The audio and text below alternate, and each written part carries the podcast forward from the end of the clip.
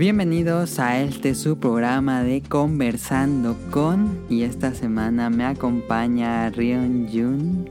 Pero esta semana vamos a estar nada más nosotros dos. Eh, Rion, voy a estar entrevistando a Rion.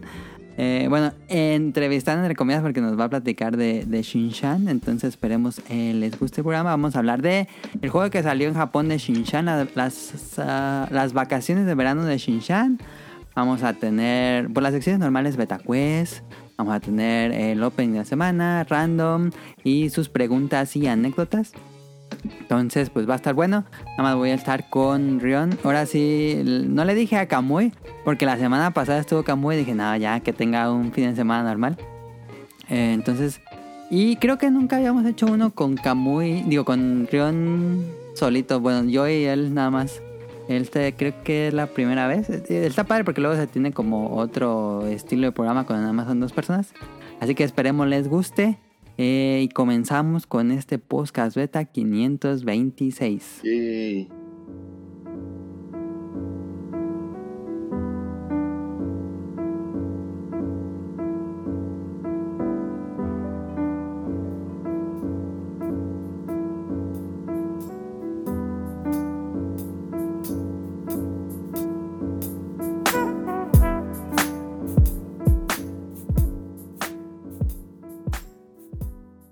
Rion desde Japón. Este, Rion, eh, ¿cómo estás y qué jugaste en la semana? Ah, muchísimas gracias por invitarme. Qué, qué valientes al, invitarme nada más a mí solo, porque yo creo que este sí va a ser, va a romper récord de aburrimiento. Pero vamos a esforzarnos. este, en la semana jugué WarioWare. De hecho, sí estuve escuchando el. Ah, a ver, a ver, sí, tus opiniones de WarioWare. Eh, me, me, gustó mucho el juego. De hecho, lo estoy. Este, ahorita, como estoy jugando bueno, es el juego que seguía. Estoy jugando un poquito entre Taiko y el Zelda, Skyward Sword, porque pues, ni, lo he terminado. Entonces, de repente sí como que me agarro mis pausas y este me, me cambio a jugar, por ejemplo, el Warriors Cup para el, el desafío de la, de la, semana o de, que esté en el momento para, para, ver como que cuánto hago y todo eso. Y se, se me hace interesante, me, me, gustó el cambio que le dieron, pero sí me gustaría que se quedara en este juego de Switch y ya. Ajá, que sea como un spin-off de la serie principal. Sí, no, no, no me gustaría. O sea, al principio el cambio sí lo sentí extraño.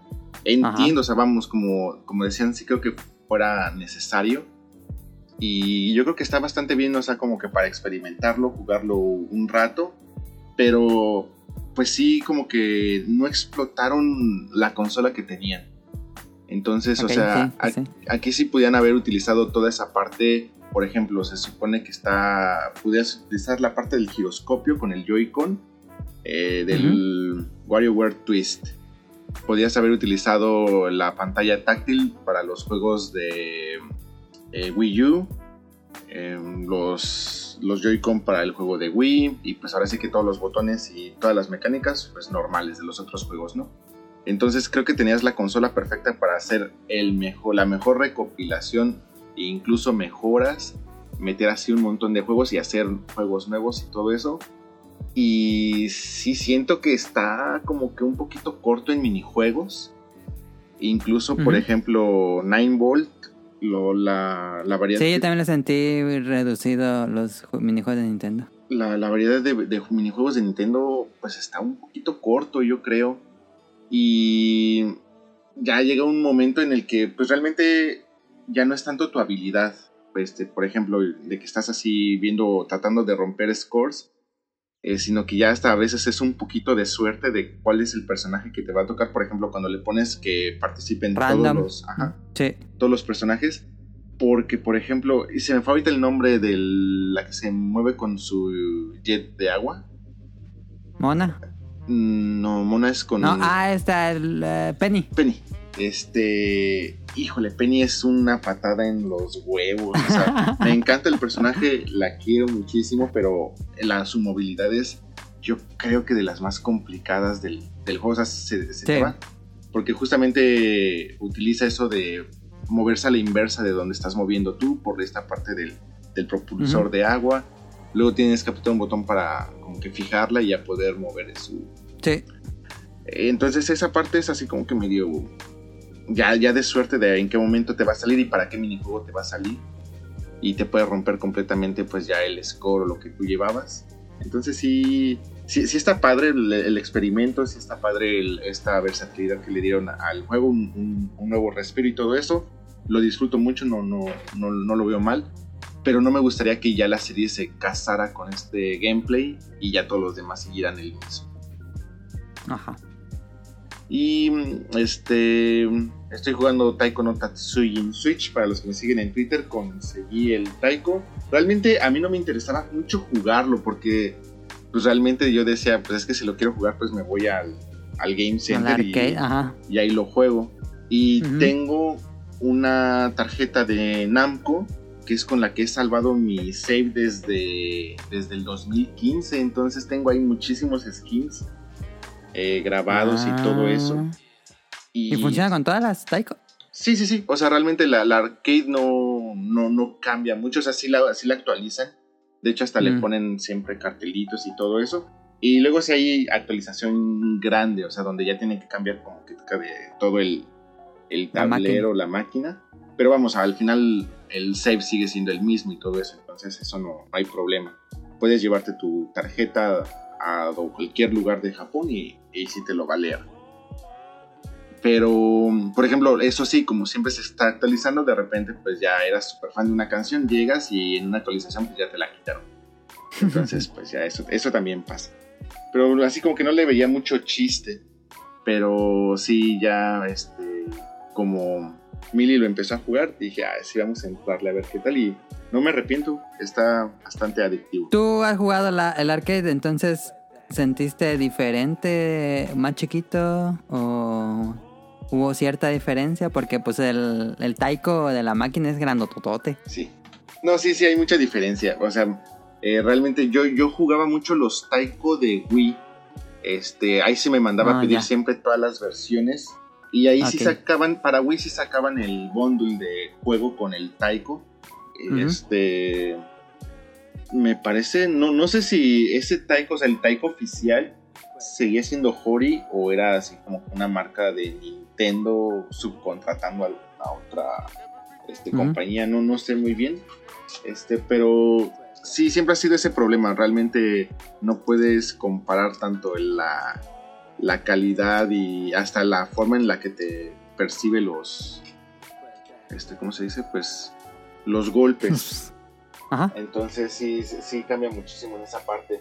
De hecho, luego veo las canciones así en la dificultad extrema y digo, es que esta cosita no, no hay forma en que te lo pueda detectar realmente. y ya me meto a YouTube y veo los setups de los que están así ya bien enfermitos y todo eso. Y pues al parecer sí lo agarra, pero yo digo, es que no, o sea, yo siento que esto o se Ya tienen que tenerle maña. Yo creo que sí, o hasta incluso, por ejemplo, los de Wii sí los modificaban. En YouTube venían así los tutoriales para que modificaras los sensores y los hicieras mucho más sensibles a los golpes. Ah, Entonces ya, ya te podías volver un poquito más loco y todo eso. Este, pero bueno, claro, igual y me falta habilidad, por supuesto. Y sí te lo agarra bastante bien, pero bueno, sí, sí se siente chiquito. En lo que veníamos diciendo de que cuando lo jugaba en una mesa, empiezas a golpear y de repente se te empieza a ir el taiko. Así empiezas a jugar en una posición y ya casi, casi se te va hacia atrás, hacia el lado. Sí, sí es complicado, entonces es, es, más fácil y te sientes hasta con más confianza de darle sin problema en el arcade que, que en el periférico, pero vamos, está muy bien, eh, muy bien adaptado. Y este de Hori trae ahora el control abajo que lo hace muy, muy útil. me, me, me, gustó mucho como e, este nuevo periférico así de el oficial de Hori, me gustó muchísimo. Y estoy jugando ya, como les había dicho, el Zelda Skyward Sword. Yo espero ya la próxima semana. Bueno, siempre digo eso, pero espero la próxima semana ya por fin terminarlo y a seguirle con el, con el backlog, porque además ya se viene Metroid. Sí, hoy lo aparte, de hecho apenas lo aparte. Yo estuve jugando como dijo, pues repito los juegos de Rion, estuve jugando, bueno, estuve jugando WarioWare Get It Together. Este, en la semana el fin de semana pasado finalmente lo jugamos de, de, de dos y de cuatro jugadores. Y sí es un cambio muy radical jugarlo en multijugador porque pues aumenta considerablemente la diversión. Em, tanto jugarlo de manera cooperativa en superar récords creo que se hace un poco más difícil que si lo juegas solo, pero pues es más divertido. Y, eh, y los minijuegos que son exclusivos para el modo multijugador de 1 a 4 eh, son muy buenos, eh, particularmente el de voleibol. El de voleibol está increíble. Si todos usan a Pioro, spoiler sale Pioro. Los cuatro jugadores con Pioro tratando de darle el golpe a la pelota para que se vaya al otro lado, tipo Rocket League, es grandiosísimo. Nos encantó, estuvimos un buen rato jugando este de Pioro, Pioro Vale, decimos. Y hay varios minijuegos muy buenos, este, que solo son de ese modo. Este, y si realmente es un buen juego party. Si, digo, ahorita está difícil por la pandemia y todo eso, pero si van amigos a su casa a jugar videojuegos, es una gran recomendación todos los minijuegos que hay ahí en WarioWare Get It Together, más la campaña y todo lo que son de un solo jugador. Este, está muy padre. Sí, sí lo recomiendo por los de cuatro jugadores. Y como dice Rion, em, de hecho le agradezco infinitamente a Rion Jun porque me mandó de regalo de cumpleaños un paquete entre el que venía unos Taiko y el juego de Taiko no Tatsujin eh, para Nintendo Switch. Y así muchísimo. Sí me sorprendió cuando abrí la caja y vi él. Dije, ¿qué peda? Porque Rion me envió un paquete que supone iba a llegar esta semana, pero llegó la pasada. Y sí me, me sacó de onda, me sorprendió bastante. Te lo agradezco muchísimo, Rion. Aquí tengo varias cosas de hecho. De hecho, yo sí estaba como que muy sacado de onda porque realmente el correo aquí en Japón pues es muy, muy puntual y todo eso. Entonces como que tienes la confianza de, ah, si mando esto a alguien que vive, por ejemplo, yo estoy en Fukuoka, si mando algo que alguien que vive en Kyoto o Tokio, yo puedo decidir hasta qué día y qué hora quiero que le llegue y todo eso. Ok. Súper puntual. Pero ya cuando sale de Japón, ya es... Eh, ya es un volado. Entonces, por ejemplo, a mi familia han, han habido paquetes que en el momento en el que yo lo dejo en correos, pasan como tres días para que, dos o tres días para que salga aquí de Japón. Entonces se supone que te dicen, ah, sí, en una semana le llega a, este, a tu familiar en México. Pero mm, te, han habido casos donde han dejado paquetes así retenidos en la aduana y o en algún proceso de dónde está, pues quién sabe, este, de un mes, dos meses así en, México. Entonces realmente pues ahí sí es un volado de cuándo va a llegar. Entonces yo dije, no, pues para el cumpleaños de Milly pues lo mando dos semanas antes y pues yo creo que ni así va a llegar a tiempo, pero pues ya me disculparé, ¿no? y qué gran sorpresa, pues que pasaron seis días exactamente y me manda mensaje Milly así de Río, me mandaste un paquete y yo... yo estaba eh, despertándome o llegando a mi casa de algo, no sé qué estaba haciendo y sí me saqué así de onda. Yo dije, un paquete. Y dije, ah, pues se lo acabo de mandar hace seis días, a ya le llegó y así de, este, feliz cumpleaños. Entonces, discúlpame por la sorpresa, ni tan sorpresa, pero bueno, creo que al final sí fue sorpresa, pero súper adelantada. Sí, estuvo padre. De hecho, aquí, bueno, para lo, cuando lo estén escuchando, pues ya va a ser, no sé qué día sea para ustedes, pero yo ya estoy en mi domingo, así que en Japón oficialmente, feliz cumpleaños. Muchas gracias, Sí, este, subo ahí la foto de todo lo que envió, muchísimas gracias. Y pues es la primera vez que yo juego el Taiko, porque yo fui a Japón dos veces y nunca jugué una maquinita de Taiko. Eh, ¿Nunca has jugado un Taiko en arcade? Nunca había jugado un Taiko en mi vida hasta que jugué esta semana contigo. Ah, yo pensaba que sí habías venido y sí, tal vez. Porque creo que sí tienen varias anécdotas cuando Caro comenta que intentaban sacar algún juguete en... Sí, cachapón, digo, um, UFO Catcher, sí. Es así, pero Taiko... Es que yo soy bien malo para los juegos de ritmo y decía, no, me voy a gastar mi dinero en las Taiko. Y yo creo que ni le voy a entender qué dice ahí porque yo realmente no, tenía idea de que tenías que pegarle en los bordes y en el centro. Yo pensé que era izquierda y derecha como Donkey Konga. pero... Em, por ejemplo, ¿no, ¿no, te aventaste a jugar otros arcades o algo así? Sí, jugué... Eh, uno de Star Wars que te encierras como en un pot. Ok. y jugué. Jugué unos arcade retro en. en un, arque, en, un, en un game center de Akihabara, pero eran viejitos. De los de te sientas y el, el mueble blanco y todo eso. Ah, exactamente, sí. Ah, pero de... Y sí, me metimos a, nos metimos a muchas este, game centers y me gustaba mucho ver todas las arcades. Pero decía, no, pues es que está en japonés, no le voy a entender. Y este, la primera que jugaba un taiko, este, con versión casera, como dice Rion, se mueve, se llega a mover. Pero yo lo resolví poniendo mi Fire Stick, que está pesado. Así del lado izquierdo y del lado derecho puse un libro pesado, el libro de arte de, mm, de of the Wild. Y se lo pongo así, ahí metido el taiko y ya no se mueve para nada. Y le puedes poner atrás una botella. Este, ya no se te mueve nada. Em, entonces así resolví eso, no, no hay problema ahí. Y pues ya empecé a jugar esta semana, estuve jugando el taiko. De hecho, hoy, hoy en la mañana, toda la mañana estuve jugando el, el taiko. Em, he, estado mejorando un poco, soy, soy terrible para estos juegos, pero he estado mejorando con eh, pues me fallo mucho los golpes que son azules, los que tienes que pegar al lado. Esos sí me sacan de onda, pero me está gustando muchísimo. El, como le decía a Rian, Life Goal, jugar la de Evangelion con los Taiko está increíble. Eh, y me sorprendió. E, esto, métanlo a ese mamador.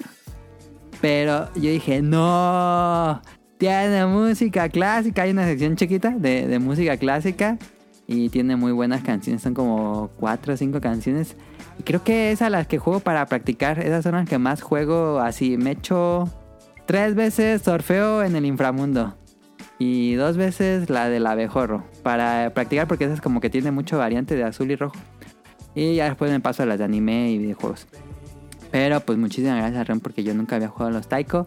Y está divertido. Mañana se lo pongo a Tonali a ver qué, qué dice porque él es bueno para juegos de ritmo. Vamos a ver si le, sale, si le sabe. Ojalá que le guste y ahí pues ya luego este, haces así un grupo con Manu. Bueno, no sé si Manu se ha aventado a importar algún taiko este, con los...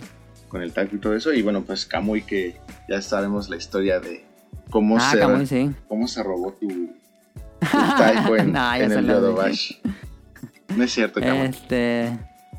Eh, sí, estuvimos jugando con Rion en línea. Este, estuvo padre. Eh, Rion sí le sabe mucho más que, que yo. Este. Mm, fíjate, Rion, que el, es curioso porque el juego, aunque salió en América, no hay DLCs para América. ¿Tú no puedes comprar? ya ves que en el menú te dice DLC y te, te manda a la tienda y dice: No hay artículos para este juego. Ah. O sea, tendrías que jugarlo. Meterme con mi cuenta japonesa, si quisiera comprar algún DLC, porque sé que en Japón hay muchos DLCs, pero acá el juego base y ya no te venden nada más. Y no es. Imagina que por derechos. Sí está gacho eso, porque realmente. Y le aplicaron gacho aquí esta vez, este. Bueno, está bien o está mal, no, no sé, ya cada quien lo considerará. Pero por ejemplo, en los de Wii por justamente por cómo funcionaba y como todavía era muy arcaico el sistema de la eShop en el Wii, eh, no había DLCs. Entonces lo que hacían era sacarte casi, casi. Había veces que creo que sí salió un taiko, hasta dos taikos en un año, para una nueva recopilación de canciones y todo eso. Y entonces aquí ya, pues ahora sí dijeron, no, pues vamos a este, ir subiendo los DLCs y todo eso. Y es una lista muy grande. O sea, si realmente si hay mucha música disponible a través de los DLCs. Obviamente, pues hay que pagar la canción. Y cada... Ah, ¿la venden por canción? ¿No es por paquetes?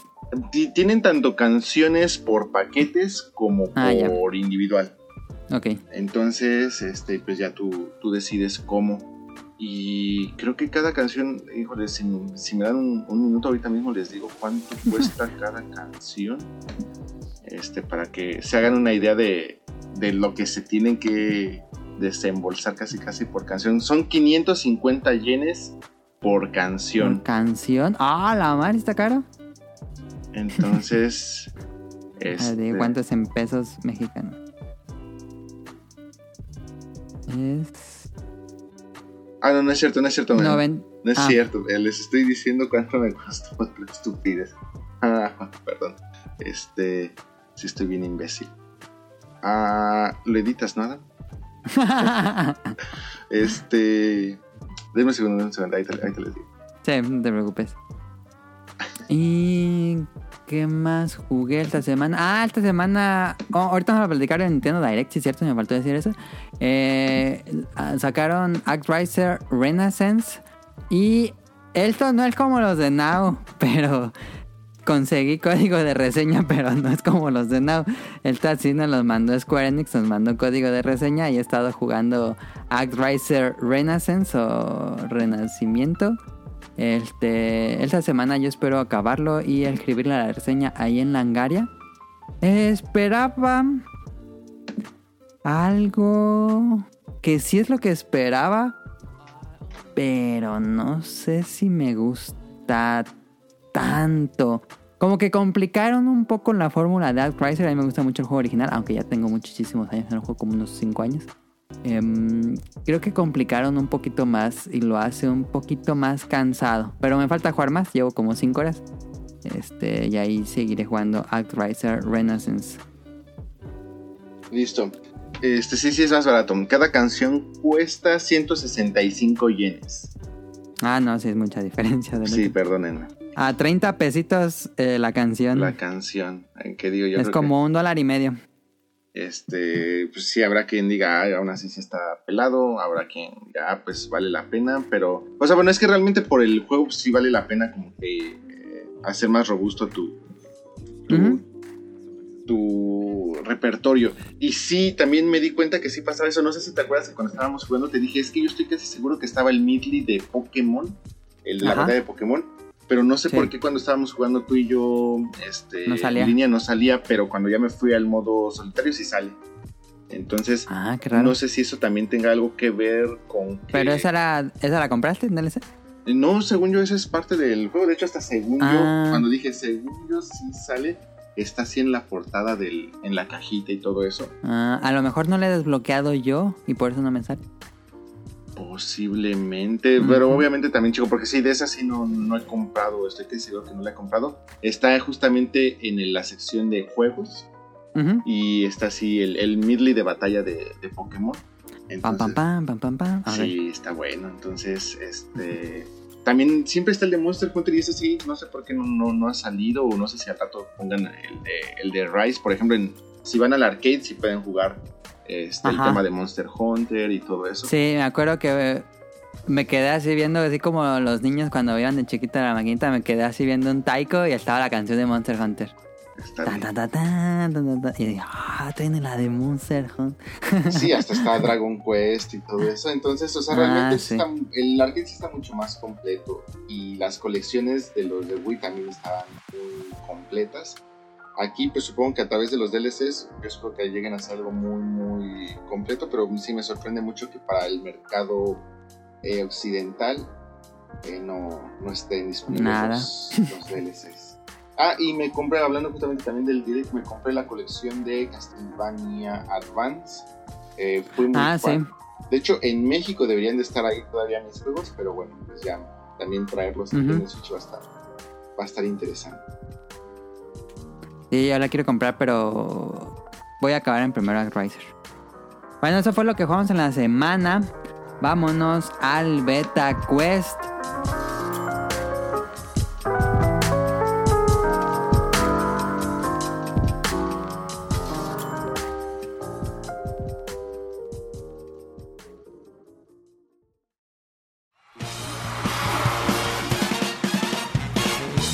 Llegó la hora del Beta Quest.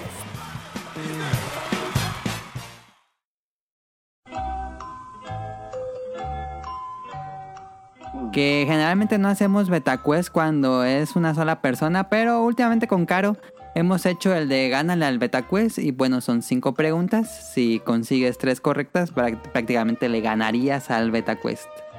Y como esta semana estuve jugando con Rion Jun Taiko, no Tatsujin, tienes que adivinar, Rion, que voy a ponerte una canción de Taiko no Tatsujin relacionada a una licencia y tienes que decirme eh, de qué es esa canción. Ok. No son canciones originales de Taiko, obviamente.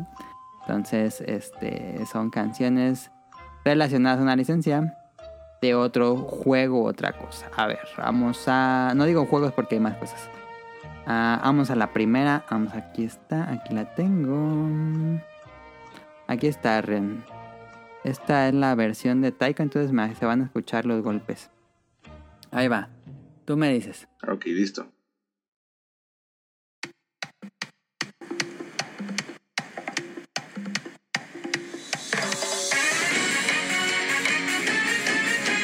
Ya sé, ya sé cuál es. Es el Ajá. opening de Pokémon Sun and Moon.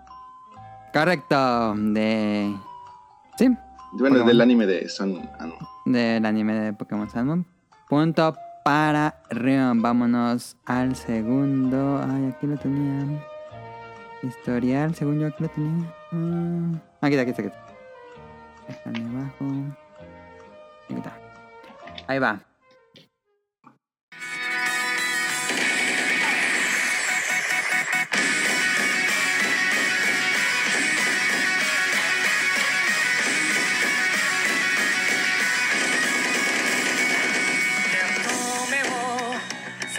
たかい」「それなのになぜ目も合わせやしないんだ。い」「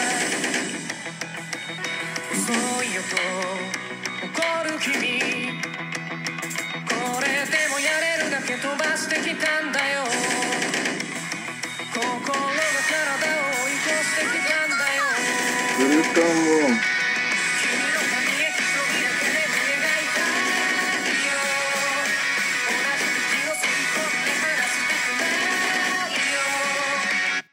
Ya, 50 segundos fueron muchos. Es Sen Sen de los Rodwings. Es el tema de Your Name. Correcto, correcto, correcto. Ah, punto para Rion. Deja, pongo la que sigue, que es esta. A la regreso. Ahí está.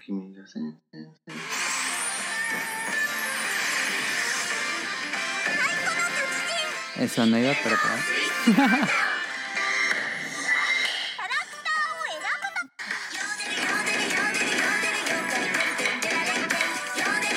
Voy a, voy a hacer el baile de la... Es Yokai Watch. Bueno, el opening del anime de Yokai. Yokai, yokai. Sí, ya casi llegaba a decirle. Ah, tres puntos correctos, Rion. Ya ganaste este Betacuest. Los que siguen son de avaricia. Vamos al que sigue. Ajá. Aquí lo tenía. Aquí está. Qué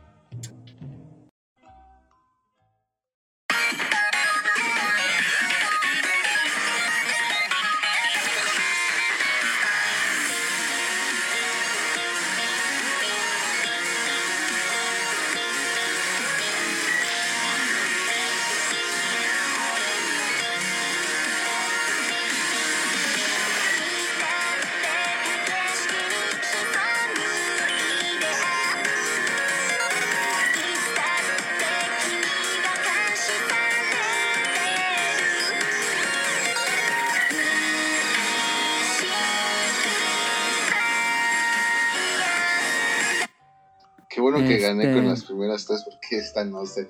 Me suena muy No, Vocaloid, maybe, tal vez, este, pero no. Ni idea. mm, no, no es Vocaloid. Es porque de canciones de Vocaloid. Es Pop Team Epic. El opening. Ni idea. No. No. Ok. Eh, vamos al último. La última es la más ah, oscura probablemente. A ver. Ahí va.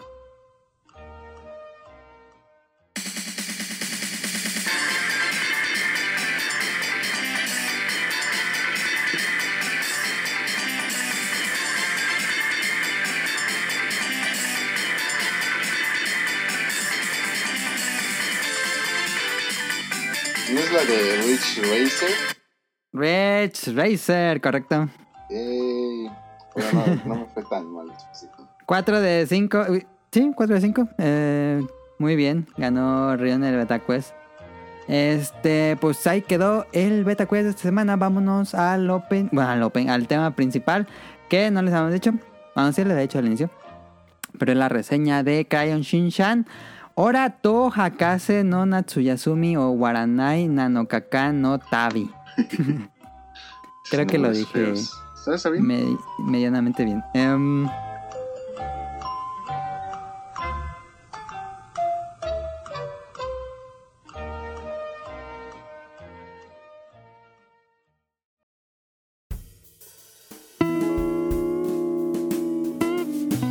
Opening de la semana.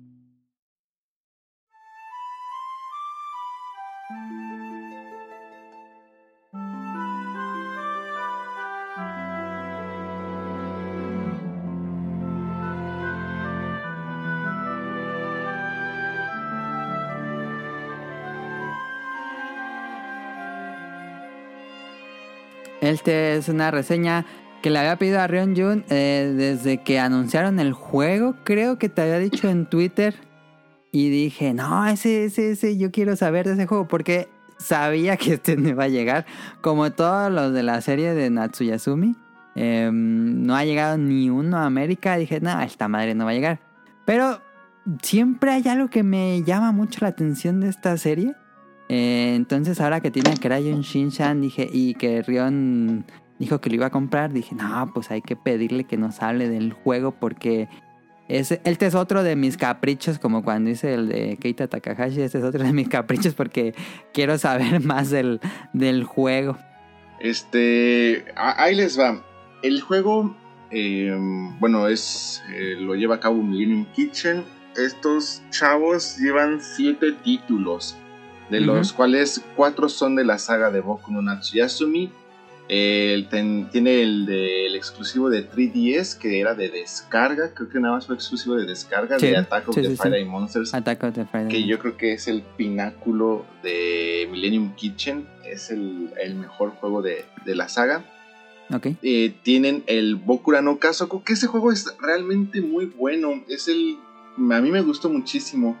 Este, no sé si lo han escuchado hablar y si no, hagan de cuenta que es como un Sims este, tú eres un, tú, tú, tomas el rol de una pareja.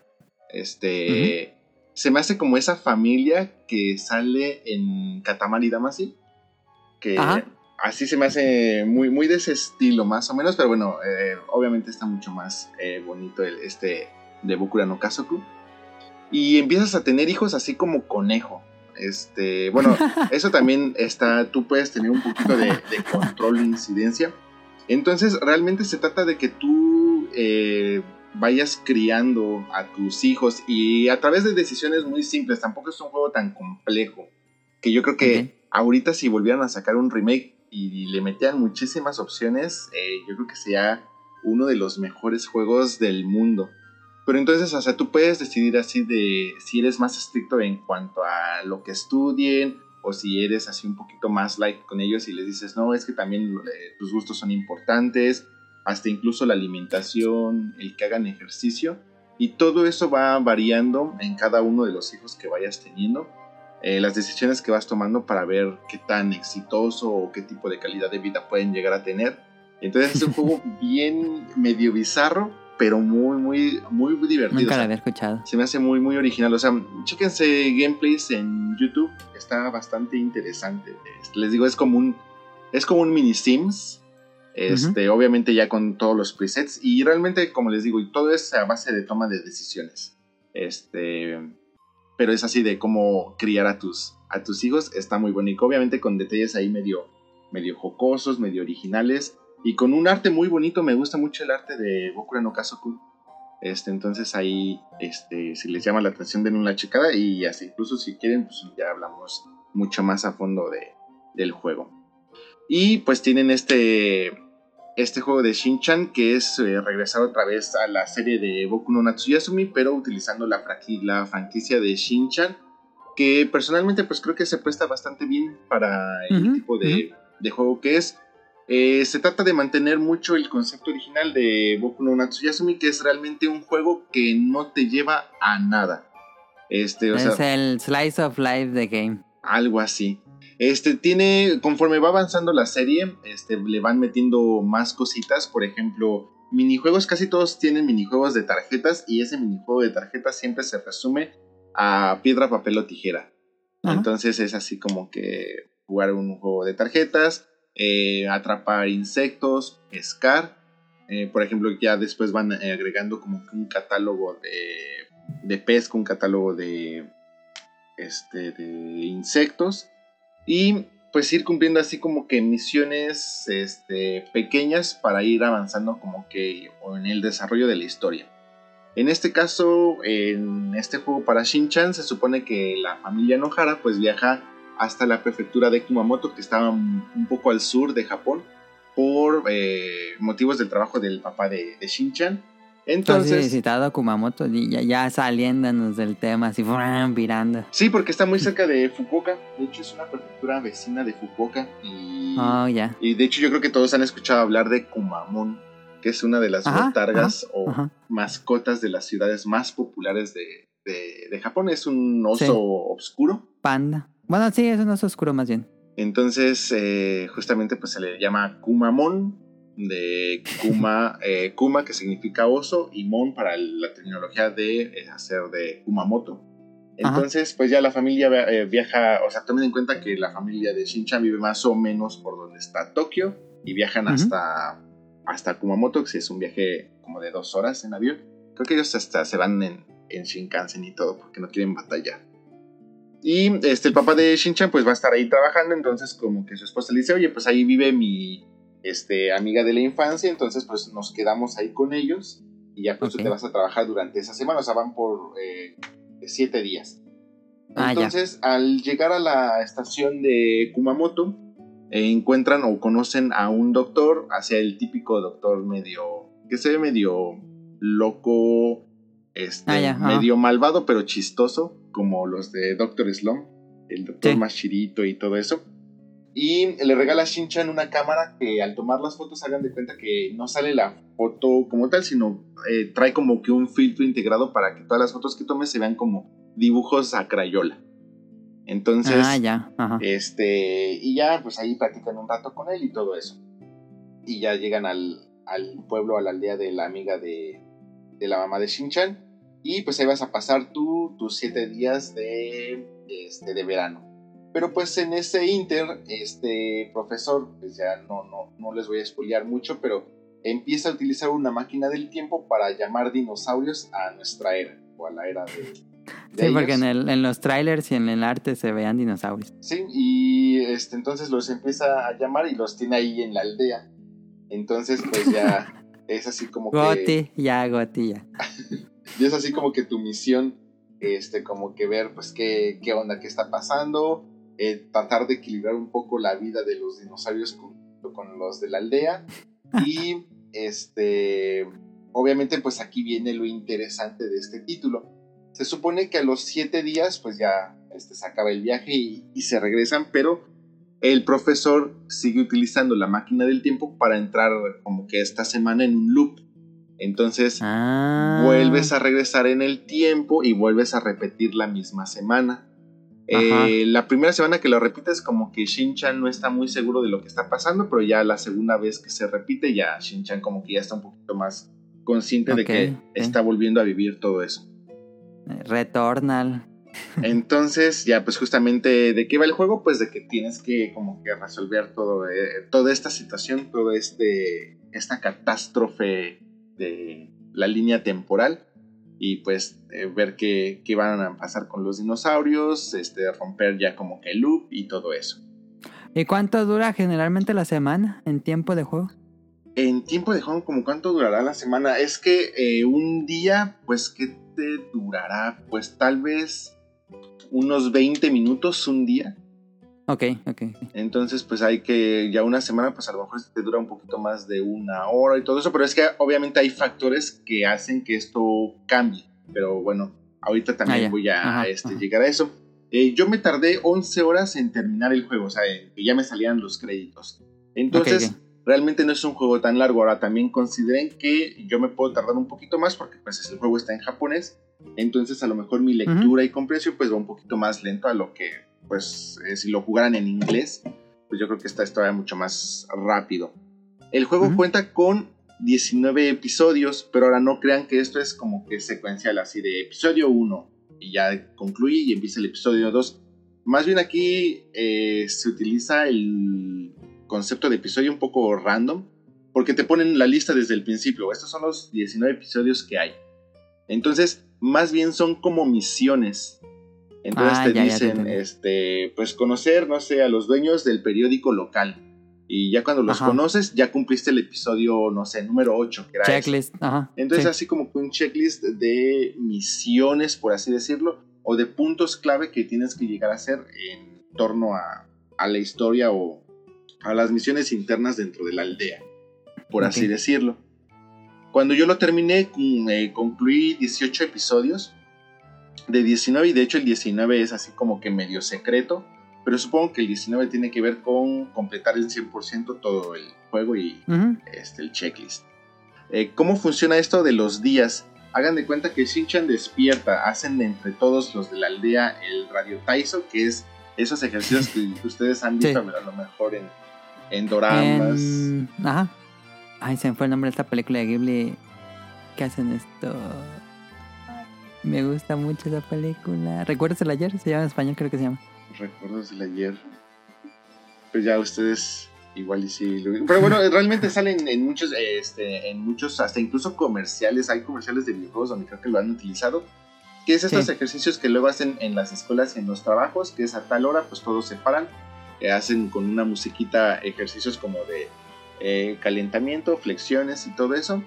Y listo. Entonces, este, de hecho, como dato cultural, eh, se supone que aquí en Japón todavía hay algunos lugares donde a pesar de que los niños estén de vacaciones, este, se juntan todos en un parque o hasta incluso en el, Ajá, en el ajá, patio ajá. de la escuela, hacen el radio Taiso y ya, le llegan. Entonces, este es así como a todos hacen el radio Taiso en la mañana, se juntan para el desayuno. En estas pláticas pueden este, co- comentar cosas importantes para el desarrollo de la historia o simplemente pues ya comen y listo. Y ya empieza tu, tu día. En ese día tú tienes dos barras, una, una barra de estamina y una barra de el transcurso del tiempo. El juego se maneja con este es una cámara fija, no se modifica, o sea, es un Sí. eh, plano fijo como los primeros Como los Resident primeros. Resident. Sí, sí, sí, sí. Entonces, Hacía la serie Natsu- Natsuyasumi, ¿no? Ajá. Entonces, cada que tú cambias de, de plano, eh, se va bajando tu estamina y va aumentando la barra del tiempo. Ah, ya. Entonces, hasta Ujú. cada cambio de, de escenario es este. El, el tiempo de carga es mínimo, es imperceptible. Este es muy, es muy rápido, por esa parte no se preocupen. Y en cada escenario hay algo que hacer, me imagino. Ajá, o sea, o, o no. O sea, simplemente está ahí de adorno, porque ahora pues así tienes Están que. bonitos los fondos. Los fondos están increíblemente dibujados. Ajá, Como toda la serie. Así tienes que irte moviendo entre todo el mapa. Entonces, em, si el- la barra del tiempo llega a su fin, va a llegar una, una persona de la aldea por ti y ya te va a decir, sabes, ya, ya se acabó, ya es tarde, ya regrésate a la casa. O si se te acaba la estamina, como que te desmayas, apareces otra vez en la casa y eso hace que se consuma una gran cantidad de la barra del tiempo.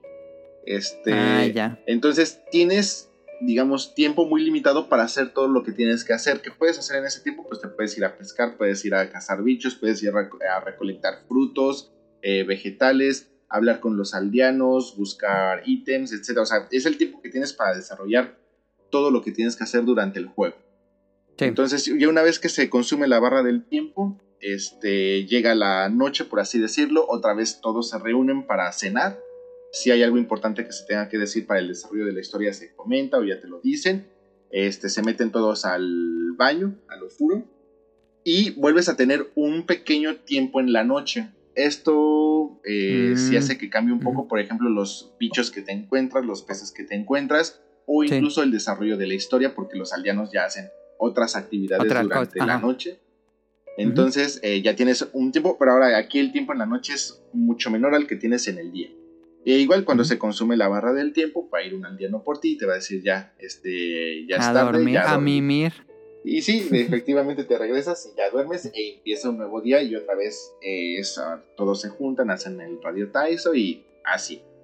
Entonces tienes que hacer todas tus actividades en el tiempo programado. Este, entonces realmente sí hay muchas cosas que hacer y es muy poquito el tiempo. Pero Este, bueno, también si hay cosas en la historia que se desarrollan y todo eso, pues también este, se agregan durante el día en, en turno. Entonces así es como funciona realmente el gameplay. Eh, tienes una mm, como agenda donde vas llevando el registro de todos los peces que juntas, de todos los insectos que juntas y Ajá. hay un periódico local. En el periódico local, eh, cada que pasa algo interesante, ya sea de la historia, conoces a un nuevo personaje, juntas un nuevo insecto, un nuevo pescado, cualquier cosa in- importante dentro del, del juego, eh, Shin-Chan toma una foto y ya se hace así como se colorea, como les dije, el- con esta cámara que le regaló el profesor. Y eh, Shin-Chan las lleva al periódico local y ahí es donde se van juntando todas los, por así decirlo, los milestones. Y se supone que lo van publicando y todo esto va ayudando a que el periódico se haga más famoso porque se supone que hacen noticia de todas las cosas que va descubriendo Shin-Chan. Por ejemplo, llegó un nuevo dinosaurio y pues ya le tomas la foto y se, sube- se hace una pequeña historia. Y ya todo esto Ujú. se va publicando en el, en el periódico local y todo esto va haciendo que el periódico se vaya haciendo más grande. Y eso también es eh, importante para el desarrollo de la historia. Entonces, eh, hay, mini- hay pequeñas mini historias con cada uno de los personajes. Eh, hay algunos que ya aportan más a la historia grande o a la historia general. Y este, realmente es un juego muy tranquilo, no hay ningún minijuego, no hay ninguna mecánica que sea de habilidad o que te tengas que romper la cabeza resolviendo algún puzzle. Realmente, de hecho, ni siquiera hay puzzles. Este, Y para, para desbloquear como que siga la historia, no es así como complicado saber con quién tienes que hablar en el momento exacto, así en el momento. Realmente no, porque el mapa realmente sí es, sí es amplio, pero vamos, tampoco es un mapa tipo sandbox, un juego de sandbox o algo así. O sea, si te lo avientas rápido.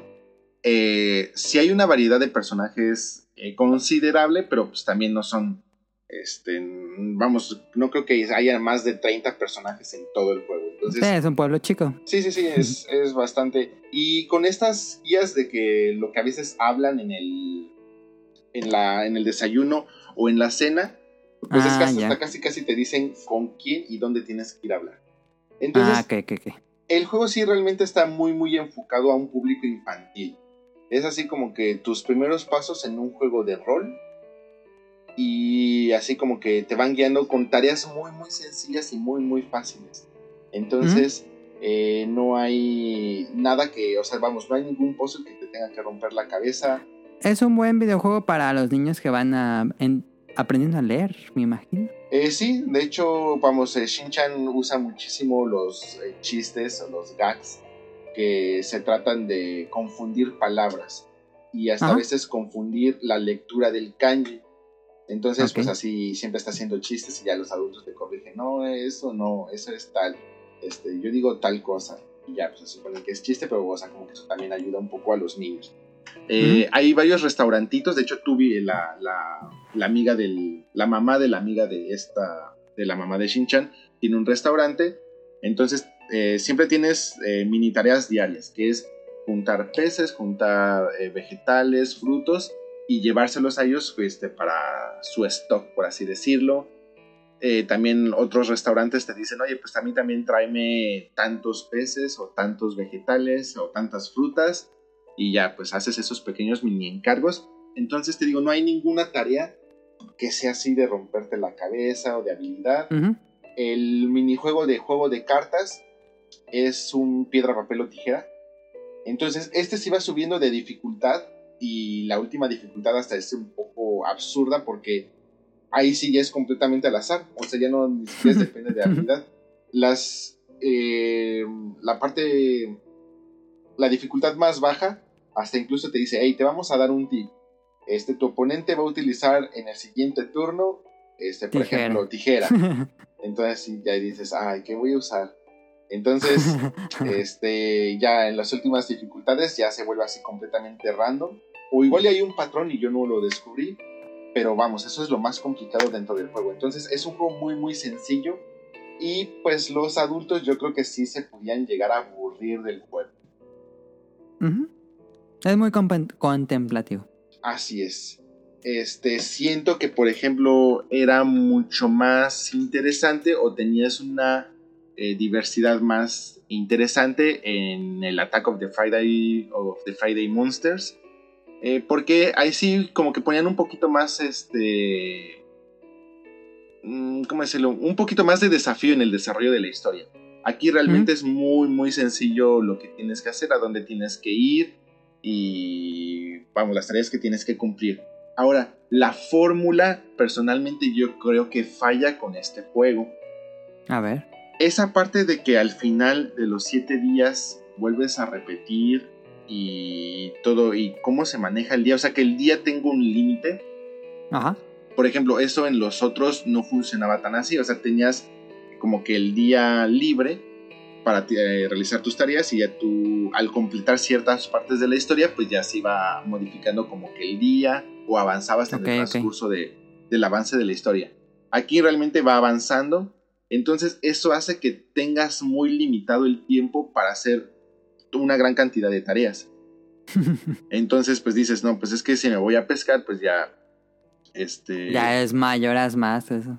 Pues haz de cuenta que no, no avanza, el, el, tiempo avanza conforme cambias de, de, escenario. Entonces tú estás en un escenario y te puedes poner a pescar, pero haz de cuenta que nada más hay dos peces o un pez para pescar en ese escenario.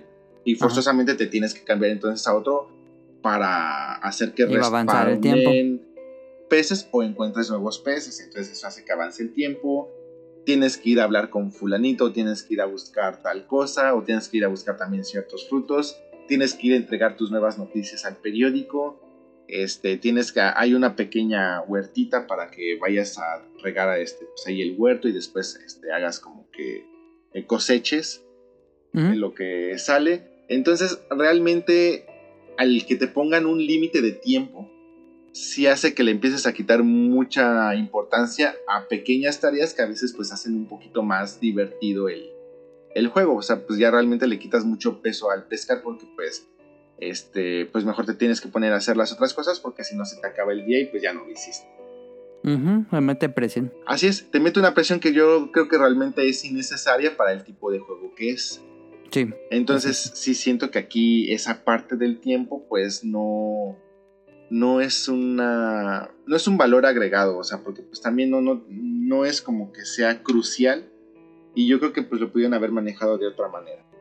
Entonces, si es un juego para niños, si es un juego muy fácil, muy muy sencillo, no tiene ningún desafío en ningún tipo y lo que pudiera haber sido, bueno, pues entonces lo utilizo como un juego contemplativo para relajarme y todo eso, pues tampoco termina siendo así porque tienes esa parte del tiempo que te obliga a ir como que al grano. Entonces, pues también como que pierde un poquito ese, ese chiste. Entonces, yo la verdad les diría, está padre, está interesante, pero si no llega a América, pues realmente no se perdieron de nada. Yo los invitaría a que si realmente tienen muchas ganas de probar algo así, eh, bájense en su 3DS el Attack of the Friday Monsters y van a tener una experiencia mucho mejor. Eh, y con todos los elementos que conforman la serie de Boku no Natsuyasu. Ok. Aunque fíjate que ahorita que lo pensaba, como que en, como que en Occidente no hay muchas opciones para ponerle como, no sé, a tu hijo que está aprendiendo a leer como esto.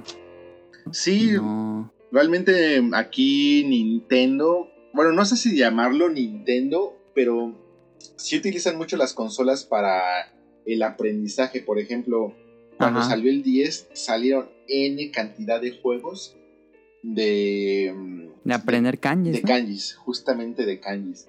Sí. Este, por ejemplo, hay varios juegos. Imagínense juegos tipo Muso. Pero es que al final ni siquiera ni es Muso, porque es más como un juego de estrategia. Hagan de cuenta como un tipo Fire Emblem pero de historia, la historia de Japón, o sea, toda la, el periodo Sengoku, pero aquí sin, los, sin, los, elementos obviamente de un Sengoku Basara, de un Samurai Warriors, o cosas así, así completamente eh, fantasiosos y todo eso. O sea, aquí realmente te cuentan la historia de, de Japón. Entonces como que es así, aprende la historia de Japón a través de un videojuego donde eh, a través de toma de decisiones tácticas, pues lo vas a ir avanzando. Entonces sí, como que sí hay muchísimo juego para que aprendas en Japón. El edutainment, como le dicen. Algo así. Y bueno, pues también ya los famosos, ¿cómo se llama? El Train Your Brain. Ajá. Este, de ese tipo de juegos también hay, hay muchísimos. Entonces, sí. Yo siento que falta más propuesta de ese tipo en Occidente, creo yo. Y sí, o sea, pues realmente ya como, si lo quieren ver como para fines educativos, pues sí, realmente el juego se presta muchísimo a que pues estudies un, bueno, a que leas. Los niños chiquitos pues estén leyendo ahí. A, a aquellos que nos están escuchando y que están aprendiendo japonés, ¿les recomendarías jugar esto? Ah, pues, para fines de aprender japonés estaría interesante, estaría bueno, pero vamos, es que el juego sí se vuelve muy tedioso. O sea, yo la verdad, ok, ok. Ya las últimas, este, las últimas partes del juego yo ya decía, "Ay, ya que se acabe, o sea, ya... Eh, porque yo sabía que si cambiaba de juego ya no lo iba a terminar, o sea, sí lo iba a aventar. Y ahora, otro problema que tiene es de que sí está a precio de juego completo. Ah, yo, la fíjate, yo pensé que era un juego De precio rebajado. reducido, no. Sí te lo venden como un juego completo. Y bueno, o sea, digo, pues sí, su trabajo debe de tener y todo eso, pero no, yo sí, la verdad, al final sí lo sufría. Posiblemente pues, los niños chiquitos sí, pues se la pasan bien por los gags, o sea, porque pues también son chistes muy, muy simples, o sea, muy, Sí, muy del estilo el de... humor de Shinshan. Ajá. Entonces, y cosas así.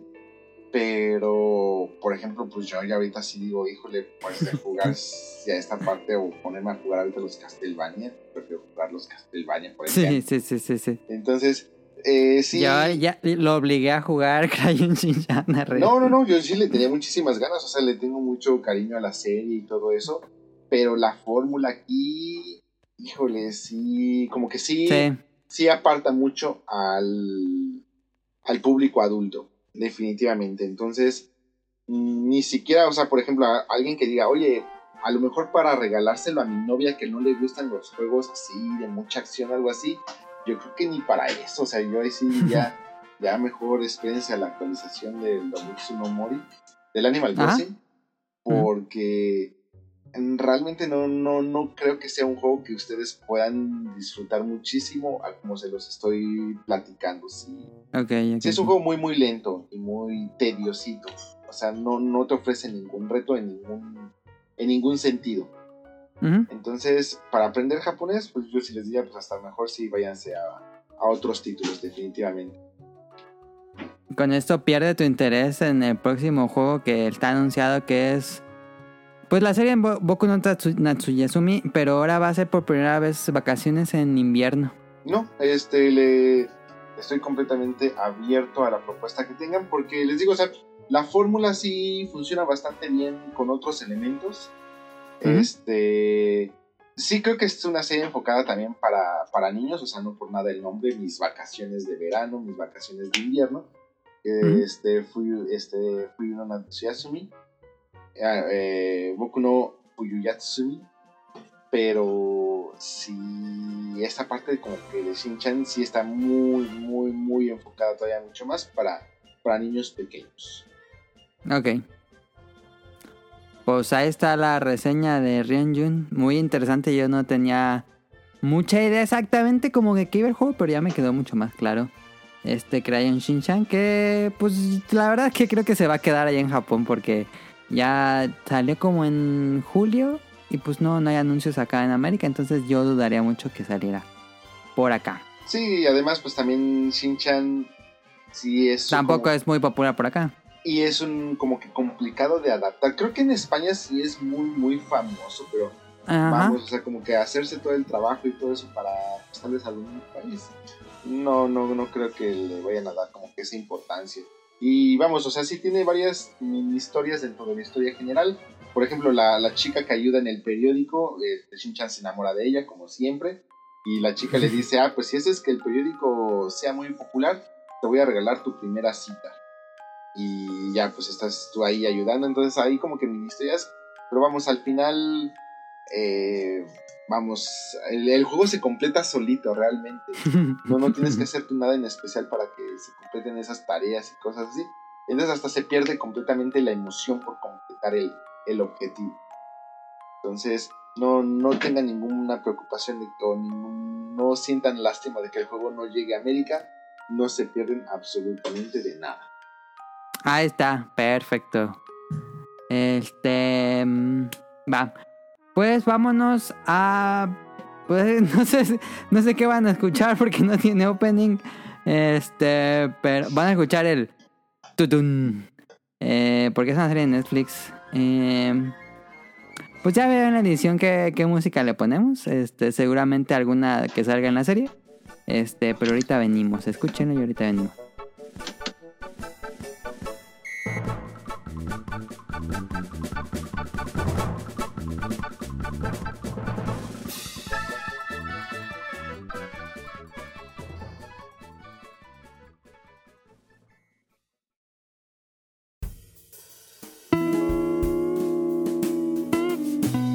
De la semana.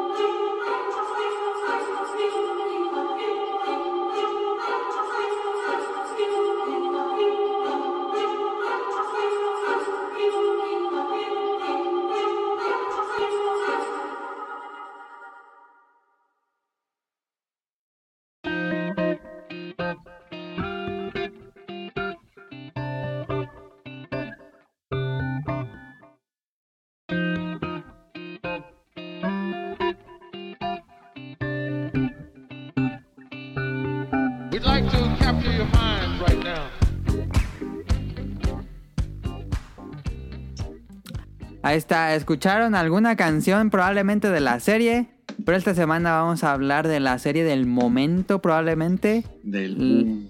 Ajá, el juego del calamar que está disponible en Netflix. Salió la semana pasada. Bueno, no importa, cuando escuchen esto, ya salió en, en Netflix. Y ha sido muy popular. Este, Rion ya la vio por completo. Y Caro me dijo, un día estaba jugando... Ay, no me acuerdo que estaba jugando algo. Este, en la noche y me dijo bien emocionada, no manches, tienes que ver esta serie. No, pero no manches, deja lo que estás haciendo y ponte a ver esta serie. Y yo dije, ok. Y si no te gusta, yo te compro, te disparo una comida. Pero ponte a ver el episodio. Y no le hice caso a Caro. Y no vi el episodio hasta apenas hoy, en la tarde, el sábado en la tarde. eh, vi el primer episodio del juego del calamar. Ya había visto el tráiler. Pero cuando te metes a Netflix, eh, generalmente sale ahí en recomendados. Y vi el tráiler. Y ya con el trailer me dio una idea, dije, ah, pues es un Battle Royale de Corea y todo. Ah, como que ya entendí de qué iba. Y, em, y la verdad es que sinceramente no soy muy fan del género Battle Royale. De hecho, no soy ni siquiera fan de Gantz. Em, pero bueno, Eh, chan, chan, chan. no, no, no me gusta mucho el género, la verdad. Lo Y- único. Ah, no, no. Sí. No, no, digo, digo. Bueno, ya, ya vi el primer episodio y... Es que aquí voy a empezar a hablar de los problemas que tiene Netflix. Pero mejor tú dime, Rian, ¿qué te pareció El, el juego, por, no sé por qué quiero decirle el juego de pero es el juego del calamar. Ya la viste toda. ¿Cuántos episodios son? Nueve. Nueve, ok, ya la vio toda arriba. Entonces, eh, pues no sé, tú eres fan, te fuiste fan, ¿qué te pareció esta serie? Este, nada más antes mi, mi anotación de Gantz. Lo único malo y que no funciona en Gantz es el final de Gantz. Fuera de todo eso, y a mí sí me gustó un buen, me gusta mucho. De hecho, Me gusta el concepto de Gans, pero no soy tan fan de esa ejecución. y fíjate que en algún momento, mientras leía el primer tomo de Tokyo Revengers, pensé Que iba a ser un Battle Royale. más bien o que se iba a acercar un poco a la primera problemática de Gans cuando se reúnen por primera vez, llegan al primer, por primera vez al cuarto. Ajá. ajá. Dije, ah, igual va a ir un poquito por ahí con estos saltadores, bueno, con la gente que tiene habilidad de, de hacer saltos en el tiempo o algo así. No sé, algo así me imaginé, que podía Ok. ser un poquito como que influenciado por Gantz. Eh, ah, y lo- la otra cosa que tampoco funciona en Gantz son los live action, evítenlos, no, no pierdan su tiempo. Pero La sí, película sí ya hay... Sí, sí me gustó. ya, yo- esa yo no la he visto. Ah, ok. Esa sí Pero- me pareció bien. pero sí hay unas live action que no, no me gustaron. Eso sí, nunca los he visto, los live action. Y creo que Gans tiene una de las mejores protagonistas femeninas de todo el universo del anime y manga. Ah, fuertes declaraciones. Fuertísimas. Pero sí, me, me gustó muchísimo la, la fórmula. Pero bueno, este, ya regresando, perdón, eh, me, me muchísimo. Eh, a los juegos del calamar, ¿qué, ¿qué les puedo decir yo? La serie es una serie, o sea, ¿por qué está haciendo tanto boom y por qué está haciendo así como que la serie del momento? Pues yo creo que es muy sencillo, o sea, la gente ahorita que estaba acostumbrada a una programación tipo este Netflix, 100% Netflix, y les ponen eh, un contenido más o menos enfocado a un Battle Royale o juegos eh, que tengan como consecuencia la muerte de los jugadores, eh, pues luego, luego como que rompe un poquito el... Sí, sí, sí, o sea, rompe un poquito el esquema, o sea, técnicamente que vienes viendo el kiosco de los besos o vienes viendo este no, sé- no sé qué otros programas hay así tan populares de Netflix y te tapas con esto pues este tienes eh, como que este resultado me, me suena mucho al efecto que tuvo Midsommar o no, no sé cuál sería la, la pronunciación correcta de la película Midsommar. ¿Cuál película? eh, es la de Midsommar Midsommar, Midsommar, sí, sí, sí, sí, ya sé cuál. Que la acaban de agregar también incluso recientemente a, a, a Netflix. Bueno, al menos aquí en Japón la acaban de agregar este, la semana Ah, pasada. ok, no sabía que estaba en. Netflix. Acá está en. Prime, creo. No, no sé, la verdad. Mejor ni digo. Aquí la acaban de agregar hace dos semanas a Netflix. Las dos versiones, tanto la normal como la Director's Cut, la agregaron. Y yo siento que pasa mucho ese efecto. O sea, realmente si tú ves la película y eres un fanático del género tipo gore, Ajá, ves esta película y dices... "Meh". O sea, como ajá, que... ajá. no tiene ningún punto así en el que tú digas, ah, se, este, se, se volaron Sí. la barda o algo así. Pero ya cuando te das cuenta que el público general de repente pues está acostumbrado a películas un poco más tranquilas y por Sí. primera vez ven de una forma cruda como a alguien le explota la cabeza o como hay un, eh, una escena de sexo así como que sin caer obviamente en pornografía, o sea, en una película que metan Sí, se siente como artsy fatsy. Entonces como que sí rompes un poquito a la gente. Ajá. Entonces eso sí me preocupó un poquito porque, por ejemplo, estaba viendo este los tweets que puso, por ejemplo, Auron Play o que puso este este Influencers. Ajá, eh, ¿cómo se llama? Este otro español también muy famoso, Rubius. Rubius. Y están diciendo, no, es que Corea son así unos grandes maestros y es una obra de arte y todo eso. Y yo sé que mucha gente este tipo de comentarios los va a alejar porque van a caer en el típico, ah, es que yo no quiero ser normie, es que como les emociona cualquier cosa y cosas así. Y los va a alejar, yo, yo, yo lo sé. Pero bueno, aquí mi recomendación es, no, no, no lo hagan, o sea, no estamos descubriendo el hilo negro, pero realmente la serie sí es, sí es fresca, o sea, Ajá, ajá. realmente venimos, o sea, si lo, si lo quieren meter en el género de Battle Royale, yo no estaría tan de acuerdo todavía en esa parte, pero bueno, metámoslo en el género Battle Royale. Sí tiene unos elementos muy, muy diferenciados de las otras propuestas, como eh, la película del Daruma, las películas de Battle Royale o cosas así. Entonces aquí son juegos eh, como de... Sobrevivencia. Eh, Sí, eh, pero que están un poquito basados en juegos de que Infantiles. los niños en su infancia. Sí. Este, algunos llegan a ser en equipos, otros llegan a ser individuales, u otros llegan a ser así como que todos, eh, no, no, no, no hay equipos, es, es para todos y el que sobreviva pues ya la hizo. Y tienen al final pues un ligero giro en, en, en la trama que es muy fácil de percibirlo en el transcurso de la trama, no, no, no, no te lo esconden tanto. No sé si sea a propósito o les falló esa parte, Ok. pero este, también la serie al finalizar deja un poco abierto un poquito la trama entre que puede haber una continuación o no. ok. Y creo que también hasta incluso esa promesa de una continuación eh, promete. Mm, yo creo que hay muchas veces donde decimos, no, sabes que ya mátalo ahí y que quede como que la serie ahí.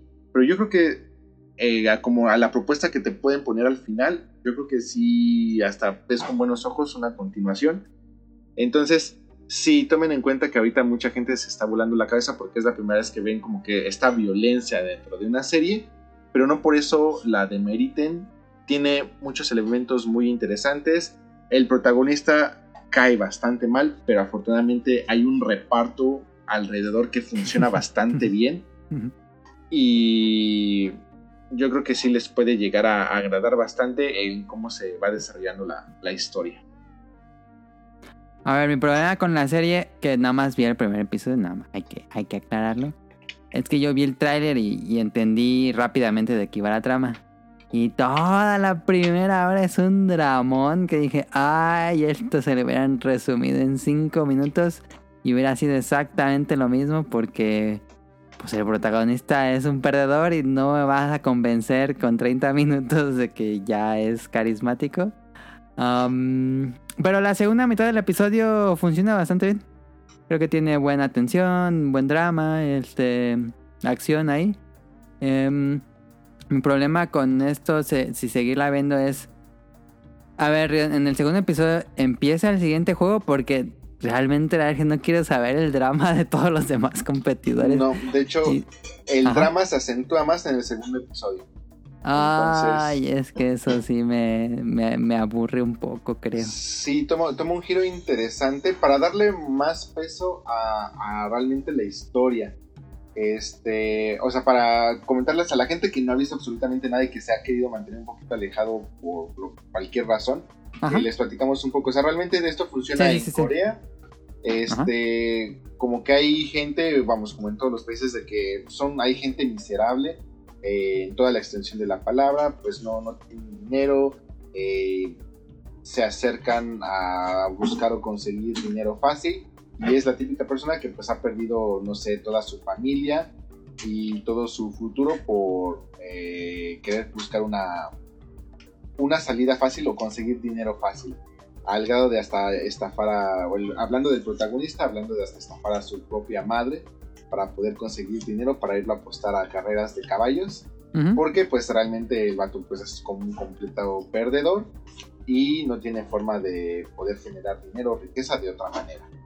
Entonces, este, pues en algún punto de la historia, eh, obviamente pues eh, al vato no le va nada bien. Ya yo creo que hasta considera el acabar con su vida. Y eh, recibe una invitación para un juego de hacer dinero muy muy fácil. Entonces es como jugar tazos con unos cuadritos. Ajá. Sí, yo también pensé que era como tazos. Y la consecuencia es, si él pierde, le dan una, un cachetadón, una Y si él gana, le dan, no me acuerdo cuánto dinero es, pero le dan una cantidad. Le dan de 100 dinero. mil wons, no sé cuánto sea eso. Y Pero bueno, al parecer te lo pintan como que sí es una buena cantidad. O al menos Ajá. para la situación en la que él se encuentra, pues sí, como que lo saca de, Sí. varios apuros, ¿no? Entonces, eh, le- la invitación es así, ya después de que le destrozaron toda la cara porque estaba pierde, pierde, pierde y pierde, ya por fin gana una. Y le dicen, oye, pero pues como que esto no termina aquí, te invito a que te unas a unos juegos eh, donde si ganas, te vas, nunca más te vas a tener que preocupar por dinero. O sea, es una cantidad obscena de dinero la que, la que vas a obtener, así muy, muy grosera.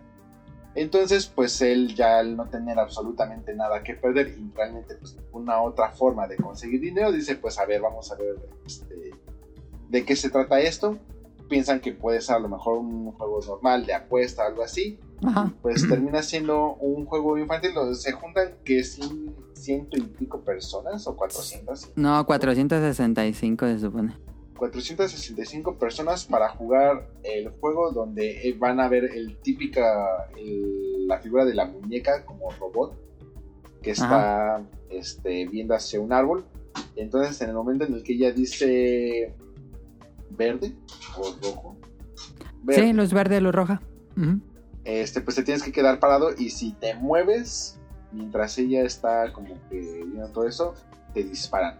Y matan a, realmente matan a la persona y ahí es donde ya todos se sacan de pedo así de oye realmente están matando aquí a la gente y todo eso y ya todos se empiezan a espantar.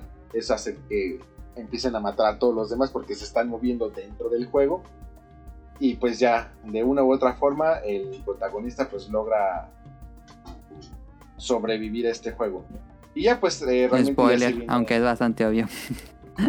ya realmente es donde se viene todo el drama. O sea, les estamos spoileando el primer capítulo para ver si esto Sí, es de su interés. es su interés. Y ya es así como que se dan cuenta que se, se acaban de meter a un juego donde van a estar jugando varios juegos infantiles como de este tipo y el no cumplirlo satisfactoriamente pues va a tener como consecuencia la muerte real de, de los participantes. Y ya pues se viene ahora sí que todo el drama, pues ellos no sabían que estaban poniendo sus vidas en riesgo.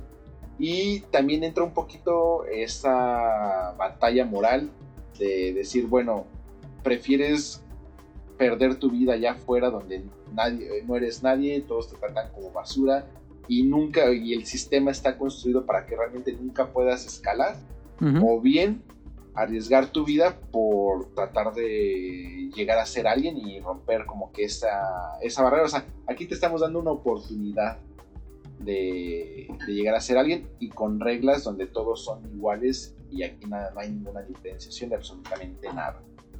Entonces, pues está muy interesante ir descubriendo cuál es la motivación por la cual todos los personajes llegaron a ese juego, quieren jugar o deciden jugar, eh, cómo poner su vida en riesgo hace que pues algunos eh, salgan de su zona de confort, otros se vuelvan a, a- o se hagan una persona aún más miserable de lo que ya son, etcétera. Entonces, toda esa evolución y qué hay detrás de la organización que está haciendo todos estos juegos y qué va a pasar realmente con el protagonista, pues eh, son promesas para una serie que digo, salvo que tengas un backlog de muchas series o animes o lo que sea por ver, pues yo creo que si no tienes nada mejor que ver o algo así, yo creo que es una serie pues bastante fresca a lo que a las propuestas que hay ahorita Y son nueve capítulos que eso sí es lo malo, como que no sé por qué Corea tiene así como que la regla de a fuerzas tiene que durar una hora. Entonces, pues cuando el drama tiene que ser partícipe, pues sí te tienes que aventar un, un buen rato de drama, pero bueno, al final todo tiene su, su fin. Yo creo que yo ya me, mm, como dice, mal acostumbré, me rompió esto, pero como yo nada más veo anime y series animadas este que duran 25 minutos y ya lo mido en cuántos capítulos de anime hubiera visto, digo, ujule, ya pasó media hora y esto no más, no hay un giro que me emocione. Si yo así lo veo. Y es lo que me pasa mucho con series live action de Netflix, creo que es más mi problema que de la serie. Y pues sí, yo también no- nunca estoy- he sido a favor de que a fuerzas tengan que durar una hora. Si el capítulo lo, lo pide, que dure una hora, si no, pues es que lo vayan recortando, la verdad. Hace poco me vi la serie de Scream también en Netflix y me gustó también el ritmo que tenía. Entonces, o sea, creo que son capítulos mucho más cortos y creo que nada más el último de la última temporada es el que dura más. Pero, o sea, yo digo, o sea, si ya estás en una plataforma en línea, pues yo creo que ya puedes ir recortando tus capítulos a lo que Sí. va necesitando el capítulo. No la necesariamente de una hora cerrada. Pero vamos, al final mi conclusión es, sí, véanlo, sí sé que les spoilamos un poquito, o les contamos un poquito de qué va el primer capítulo, pero o sea, créanme que es absolutamente nada a todo lo que les espera en el resto de, de la serie. Sí toma, por ejemplo, el segundo capítulo toma un giro interesante, obviamente mucho menos emocionante de lo que vieron en el primer capítulo, pero sí es importante para el desarrollo de la siguiente historia y para el- ese tipo de, de drama al que te quieren, o al menos al que te quieren invitar, que seas consciente. Entonces, eh, yo sí les diría, yo creo que aquí también la premisa sería tres capítulos. El primero pues es eh, el Ujú. primer juego, el segundo parte del drama, en el tercero creo que sí se desarrolla ya luego luego el siguiente juego. Yo creo que con eso ya tienen para definir si siguen Si les gustó o no. si le Ujú. siguen invirtiendo el tiempo o no. Yo sí les diría tres capítulos y ahí tienen para que ustedes lo decidan, pero sí, sí creo que es una serie fresca, algo interesante o novedoso para lo que la librería que tiene ahorita disponible Netflix. Si no, no, no le tengan miedo a meterse al tren del mame, al tren del normie. Decidan ustedes mismos. Sí, sí, sí, yo sí los invito a que le den una oportunidad. y también nos querías hablar de Alice in Borderland, que es parte también del género Battle Royale, creo. Sí, eh, que Esa no sí la he visto yo. Esta sí está basada en un manga. Esta es una producción japonesa. Este, posiblemente, si comparamos ahorita, pues obviamente Corea, yo creo que ahorita nadie le gana en cuanto a la inversión que le ponen a sus producciones. Pero no está nada mal lograda Alice in Borderlands y la propuesta que manejan aquí. o, eh, digamos, esas son sus dos grandes diferencias. Los juegos del calamar están basados como en una. en la vida real. O sea, esto sí es algo así que vamos. Eh, pudiéramos pensar que a cualquiera de nosotros nos podría pasar. Sí, no está lejos de una realidad. tiene un setting realista. Ajá. Ajá.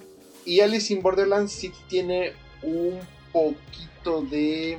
Yo no Fantasía. lo llamaría Isekai porque realmente no es un Isekai o no lo sé. Pero sí tiene un toque de fantasía, así es así, algo que tú dices, o sea, esto sí ni en pedos va a pasar. Pero la historia, a mi gusto, es muy superior a los juegos de. el juego del calamar. Ok. Mi invitación es, si disfrutaron el juego del calamar o les intriga y no han pasado por Alice in Borderland, la verdad les recomiendo mil veces más Alice in Borderland.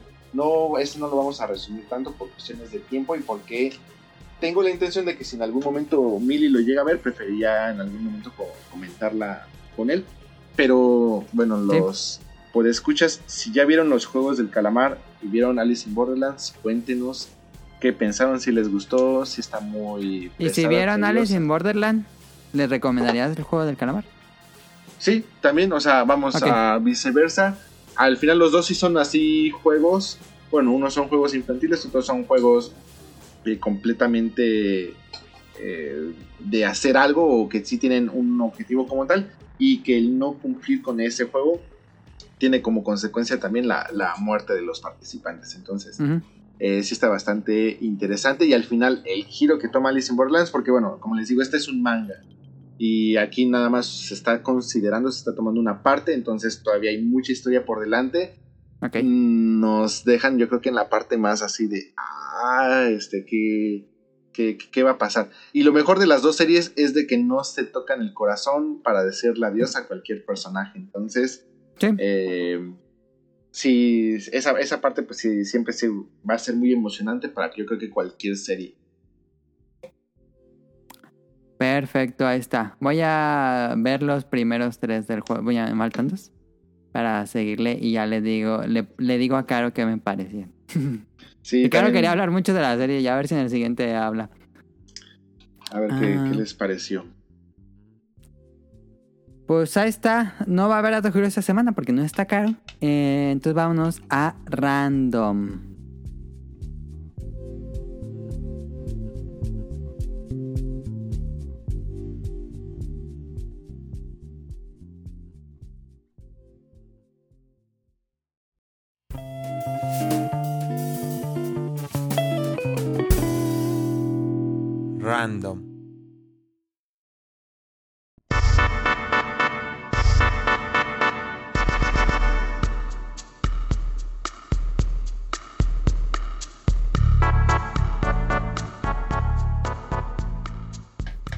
Y esta semana en random tenemos el Nintendo Direct. El pasado. Para mí fue en 20 mi algo. viernes, según yo fue en su jueves, para mí en mi viernes. Ajá. 24 de septiembre. No, 23 o 22. Por ahí. De septiembre tuvimos el Nintendo Direct de esta. Pues de esta segunda mitad de año. Yo creo que ya no vamos a ver otro Nintendo Direct tal cual, sino los Direct de Animal Crossing y el anuncio de Smash. Pero este ya es como el grande para toda la temporada de otoño-invierno de este Nintendo Switch. Bueno, y se Entonces- que va a haber otro también de Pokémon. Ah, ok, ok, ok. Que habían, sí, bueno, que habían mencionado que ahí va a haber también otra transmisión, ya cuando estuvieran... No sé si ya nada más va a ser eh, para Arceus o se va a hacer para las dos versiones, pero se supone que todavía van a revelar más información, entonces yo creo que van a hacer como un Pokémon Direct. Ok, entonces todavía nos falta el de Animal Crossing, el Pokémon y el de Smash. Y bueno, puse los puntos más importantes, creo yo. No puse todos porque sería muy largo hacer el resumen de todo lo que pasa en Nintendo. Sino los más, los que creo que son los más interesantes. Y por supuesto, si tenemos a Rion Jun y me tienen a mí, pues tenemos que decir que el Nintendo Direct abrió con Monster Hunter Rise Sunbreak, que es la expansión G, tal vez. Este. Bueno, sí, sería la expansión G. O el, el Iceborne de Rise. Para que, que entraran con Word. Em, y este, pues la expansión masiva que va a tener Monster Hunter Rise. Vemos este nuevo monstruo que no tiene nombre, que es un Elder Dragon. Yo digo que es un Elder Dragon por la forma. Eh, por la estructura anatómica del personaje. Es un Elder Dragon. Y pues dicen los ahí la información que es tiene que ver con la sangre, que es como un vampiro. Este, no sé si vayan a tomar la mecánica de tomar la sangre como había un monstruo en Monster Hunter Frontier, que no sé cómo se llamaba, pero había un monstruo que, que robaba sangre.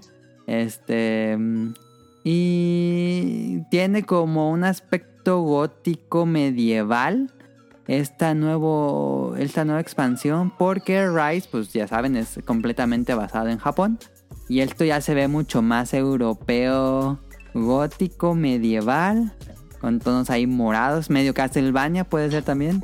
Eh, y pues somos fanáticos de Monster Hunter. A mí personalmente me llamó muchísimo la atención a ver qué más revelan en el Tokyo Game Show. Sí, realmente abrieron y ya desde que abrieron me rompieron. Eh, no, no esperaba el anuncio que pues sí realmente era bastante pues obvio si lo quieren ver así porque pues generalmente siempre del año de lanzamiento al siguiente año sale su versión expandida o vamos esta versión G que ahora ya desde Iceborne y deciden dejar el poder G a un lado y agregarle Ya tienen su propio título. Pero sí, bueno, vamos, en el mismo anuncio lo, lo anunciaban como una expansión masiva de paga. Entonces, eh, bueno, pues seguramente va a servir para agregar el, más rangos al, Sí.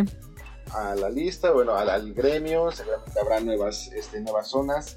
Eh, no sé si la vayan a hacer como en Iceborne, que ya va a ser un mapa completamente distinto para hacer eh, todo este tipo de tareas, o simplemente van Ah, a ampliar un nuevo ¿lo Will, tenemos? ¿no? Ah, pues sí, yo creo que sí. Debería expa- o tener un nuevo, una nueva guild, guild, perdón.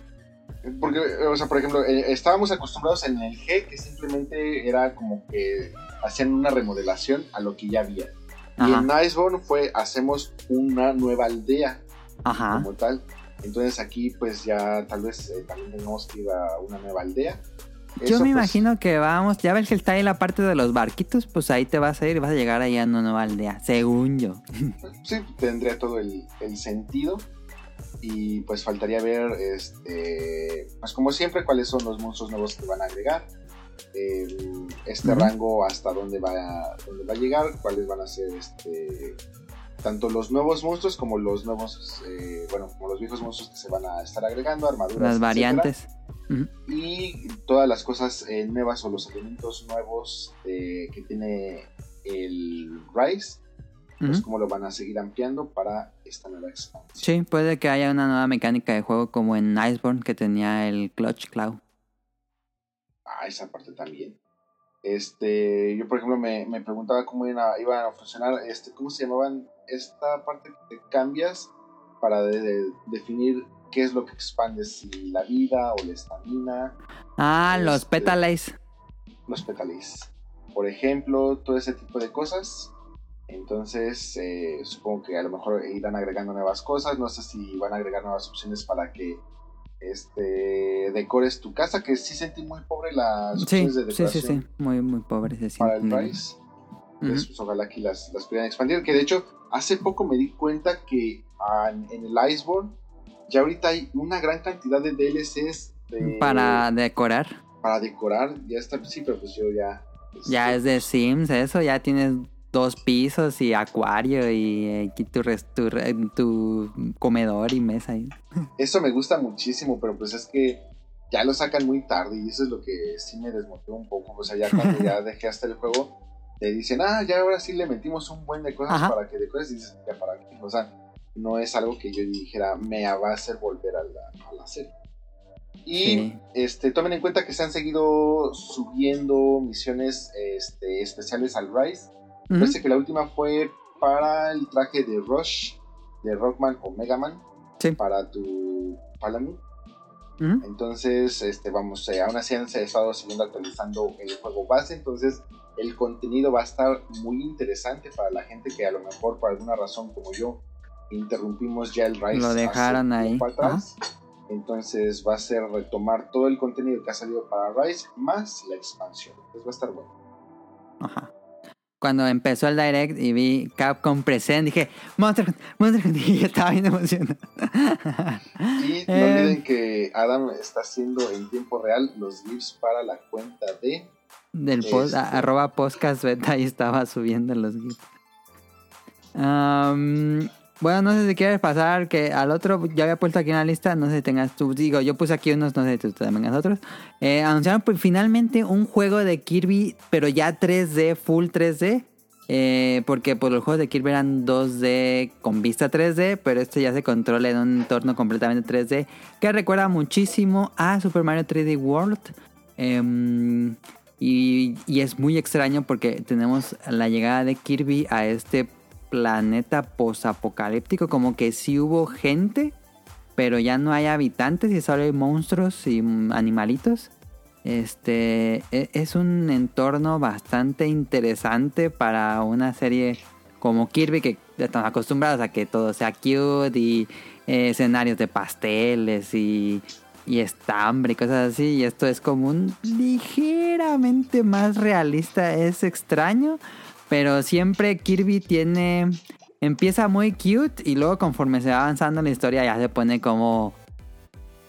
Pues surreal los enemigos y la historia y cosas raras. Yo creo que ya se la debían a Sakurai, o sea, ah, hay que... ¿Pero crees que Sakurai está inv- involucrado?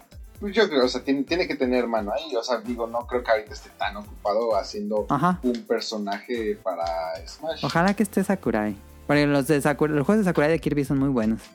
No, y además, o sea, estoy casi convencido de que ya desde hace mucho tiempo Sakurai tenía planes muy grandes para Kirby y pues justamente, eh, pues todos sabemos Smash. que Smash, él está ahí por obligación, por gusto, Ajá, ajá. Y yo creo que Es ya como tenía... Michael Jordan firmando autógrafos cuando se va a la montaña Tontalán. yo creo que ya estaba así con muchas cosas que él quería hacer para Kirby que justamente por Smash nunca le ha podido dedicar el tiempo Ajá, que él ha ajá. querido y pues justamente han salido estos tipos de ¿cómo se llaman? de versiones de Kirby de, o sea super kawaii y cosas así y tal vez eh, por ejemplo ya lo podríamos ir percibiendo desde este último Smash o sea toda esta parte de que se acabe con el Master Hand termine con todos y únicamente deja a Kirby, Kirby sea el salvador en esta situación como que medio post-apocalíptica, te hace ver que como que tal vez Sakurai ya tenía muchas ganas de algo así, algo un poquito más serio para Kirby sin perder la esencia obviamente. Entonces yo digo que sí está involucrado, Ok, quiero pensar, ojalá que pero el juego se ve increíble, o sea, Eh, o sea, vamos, no, no, no es que esté haciendo algo muy increíble o algo así, pero es como si de repente saliera un Mario y con una pistola se pusiera a dispararle a los Goombas, dices, o sea, te, te rompe un poco de lo que estás acostumbrado. Eh, ¿Cómo se llama? Shadow de Sonic. Y el- los personajes se ven muy bonitos, o sea, Sí. Mantiene la estética de los personajes y ahí kawaiis. es, ahí es donde yo creo que sí está todo el sello de Sakurai completamente en, el juego, pero bueno, a ver qué pasa, es yo creo que el juego que más espero de este Direct. Órale. Ok. Sí, el no sé si te acuerdas, Rion, pero desde hace muchos años después de la salida de Super Mario 3D World, estaba, eh, vi varias veces el rumor de que había un juego de Donkey Kong, pero en 3D con el estilo de Super Mario 3D World. Y me suena, esto es mera especulación, me suena que esto es ese juego que tanto se había filtrado de hace tiempo, pero no con Donkey Kong, sino que usaron a Kirby en entornos 3D de plataformas. Y es que sí, o sea, por ejemplo, si se dan cuenta, por ejemplo, también el último, el nuevo Splatoon, como tiene esa ese feeling de desolación. Eh, también, o sea, como Yo que- soy muy fan de que Nintendo haga juegos posapocalípticos. Splatoon, este Kirby, Pikmin. Entonces, vamos, la, la trama que está siguiendo. Y, y no, no, no es porque no esté emocionado por el Monster Hunter, o sea, pero es que ya para mí Monster Hunter es de cajón. Sí, Entonces, sí, sí, de sí. todo lo que se mostró, yo creo que definitivamente Kirby fue lo que más me, me, me voló la, la cabeza. Sí, suena, suena muy bien. Habrá que esperar. Eh, este sale en la primera mitad del año, si no me equivoco. Eh, pues como ya dijimos, pasamos a, Splatoon 3. Ya vimos un poco más. Digo, ya no es sorpresa porque ya se había revelado. Em, pero tenemos ahí nuevas habilidades para los Inklings en las batallas. Tenemos un poco de la historia del juego que se supone al final de spoiler, al final de Splatoon 1 se supone que tu personaje, que sería el agente número 3, creo, eh, y Cali y Mari es el agente 1 y 2, a las presentadoras, pues se van como una misión y en- para esta organización secreta de los, de los Inklings. Y eh, pues nunca sabemos qué pasa con ellos porque se van a una misión. Eh, y Splatoon 2 pues es otra historia completamente diferente. Y en Splatoon 3 eh, como que tal vez es ya la conclusión de esa misión que nunca vimos en Splatoon 1 al final. eh, con el regreso de la gente 1, 2 y 3, que es Calimari y el, el, el. Con la historia de que regresan los mamíferos al mundo de Splatoon porque pues en el lore de, de Splatoon toda, como que todas las especies se extinguieron o más bien, todos los humanos se extinguieron de varias especies también. Y entre ellas todos los mamíferos que había en la Tierra. Y creo que quedan nada más los dos gatos, que es... Ay, se me fue el nombre del gato. Pero bueno, son los dos gatitos que hacen los, los jueces de las batallas. Ellos eh, sobreviven ahí en una cápsula de tiempo donde estaban atrapados algo así. Algo así me acuerdo que era el lore de Splatoon. Pero ahora ya algo pasa en el mundo de Splatoon que regresan los mamíferos nuevamente. Lo que puede indicar que en, en Splatoon tenemos los Inklings y tenemos los Octolings. Puede que esta sea la tercera facción como del mundo de Splatoon con los pues, mamíferos. No sé si tengan otro nombre. ¿Te interesó Rion, de Splatoon 3? Eh, yo siempre pensé que en Splatoon si algún día llegaban a meter como que vehículos iban a estar muy OP y justamente se ve esa como araña, Como, como un cangrejo. mm. un cangrejo, sería el lo más correcto para el universo Splatoon. Se ve muy roto. Este. Pero realmente me sorprendió que en el 2 no le hicieran tanto hincapié a la parte de la historia, porque yo justamente pensaba que se iba a desarrollar un poquito más lo que había quedado inconcluso del 1. Ajá. Eh, nos, nos ofrecieron como que una historia pues un poquito más distinta, diferente y como que te daban como que pistas también de lo que había sucedido en el 1, pero pues, realmente no, no, no te explicaban nada y yo creo que nada más era como que para hypearte más. Este, no sé muy bien qué esperar del 3. Eh, obviamente pues que esperarías pues nuevas armas. Esa Sí. parte de, del vehículo Habilidades. me tiene toda mi atención. Espero que no sea el único. Este, aunque también faltaría ver cuáles van a ser las condiciones eh, para, Para activarlo. los, Ajá. de los vehículos. Me imagino este, que es como un especial, como que tienes que derrotar a 5 o algo así. O hasta incluso, estaba pensando también que hasta incluso tal vez tuvieras que cargarlo antes, o sea, cargarlo a lo mejor Ajá, en ajá, pintura. ajá. Y que Y- tenga un cooldown. Ajá. o que sea así como que lo puedes utilizar hasta que lo vuelvas a llenar o algo así, no sé.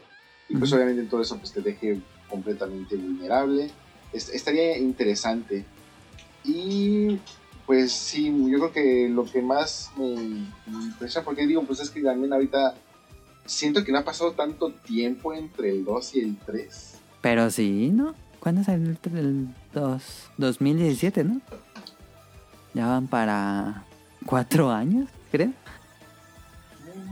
Bueno, que aquí es donde se me dan el espacio para poder volver a meter mi rant eterno. Llevamos desde el 2014 sin nuevo Mario Kart. Eh, Uy, no, dieron, pero ese...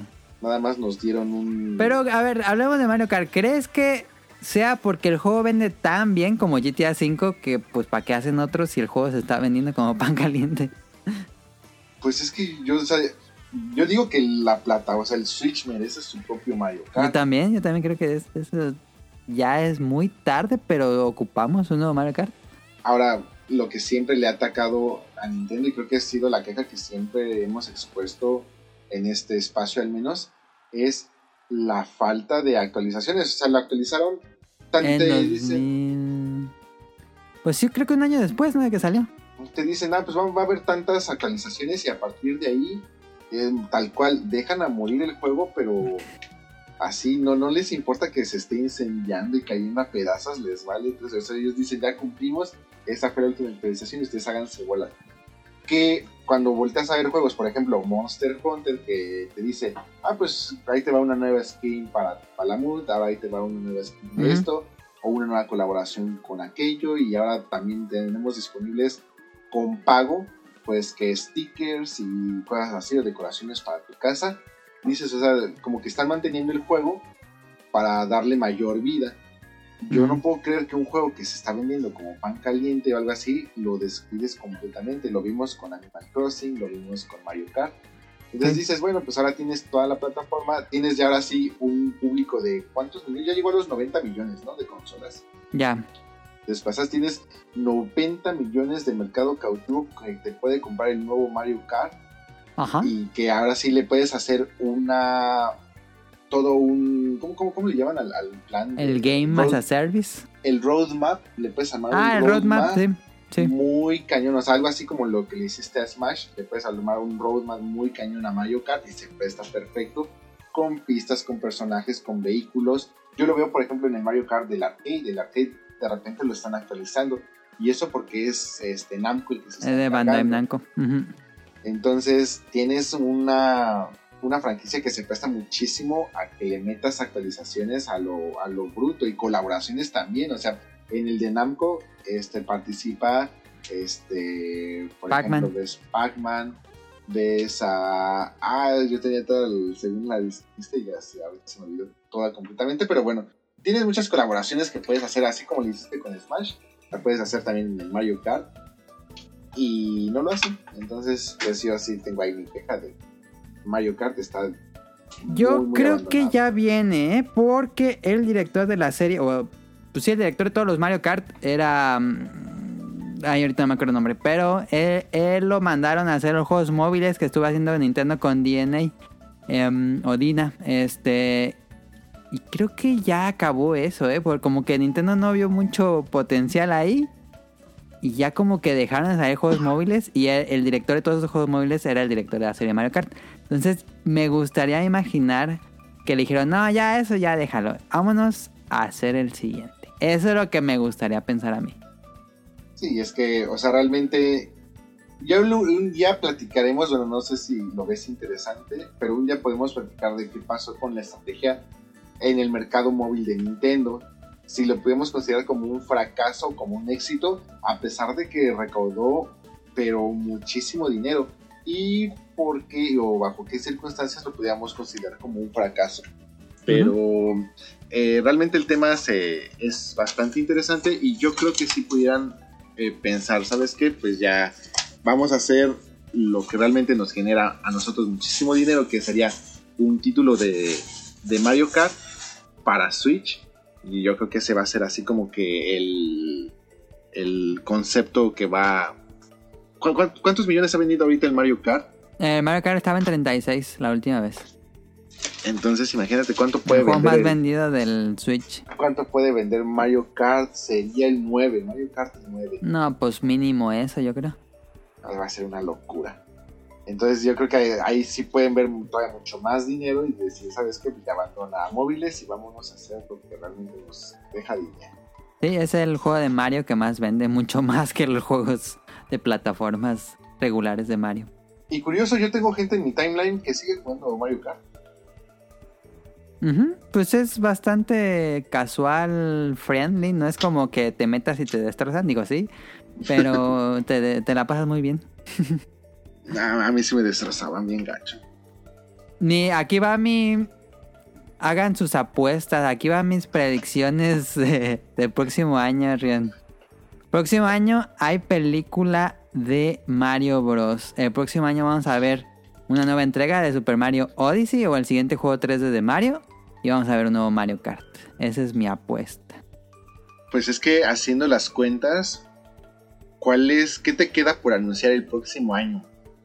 El próximo año te queda por anunciar el nuevo, el nuevo Pokémon que no sea remake, o sea, el nuevo Pokémon ya de la saga, Ajá. el nuevo, Principal. de la saga principal. Mm, acabas de sacar Metroid, acabas de sacar, bueno, Pues ya sale Zelda 2. Kirby, Bueno, Breath of the Wild 2. este, saldría Breath of the Wild, entonces ya no tendrías un nuevo Zelda por anunciar tentativamente. Sale Splatoon 3. Saldría Splatoon 3. Entonces, el pues nuevo ya. Kirby.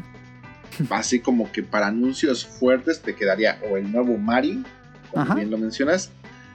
Y yo creo que ahí estaría perfecto. Porque también ya concluiste con Smash. Salvo que, como dijo Ya, ya acabó Smash. este, anunciaran un nuevo roadmap. DLC. Que yo creo que ya no lo van a hacer. O sea, yo sé creo que No, Sakurai le dicen.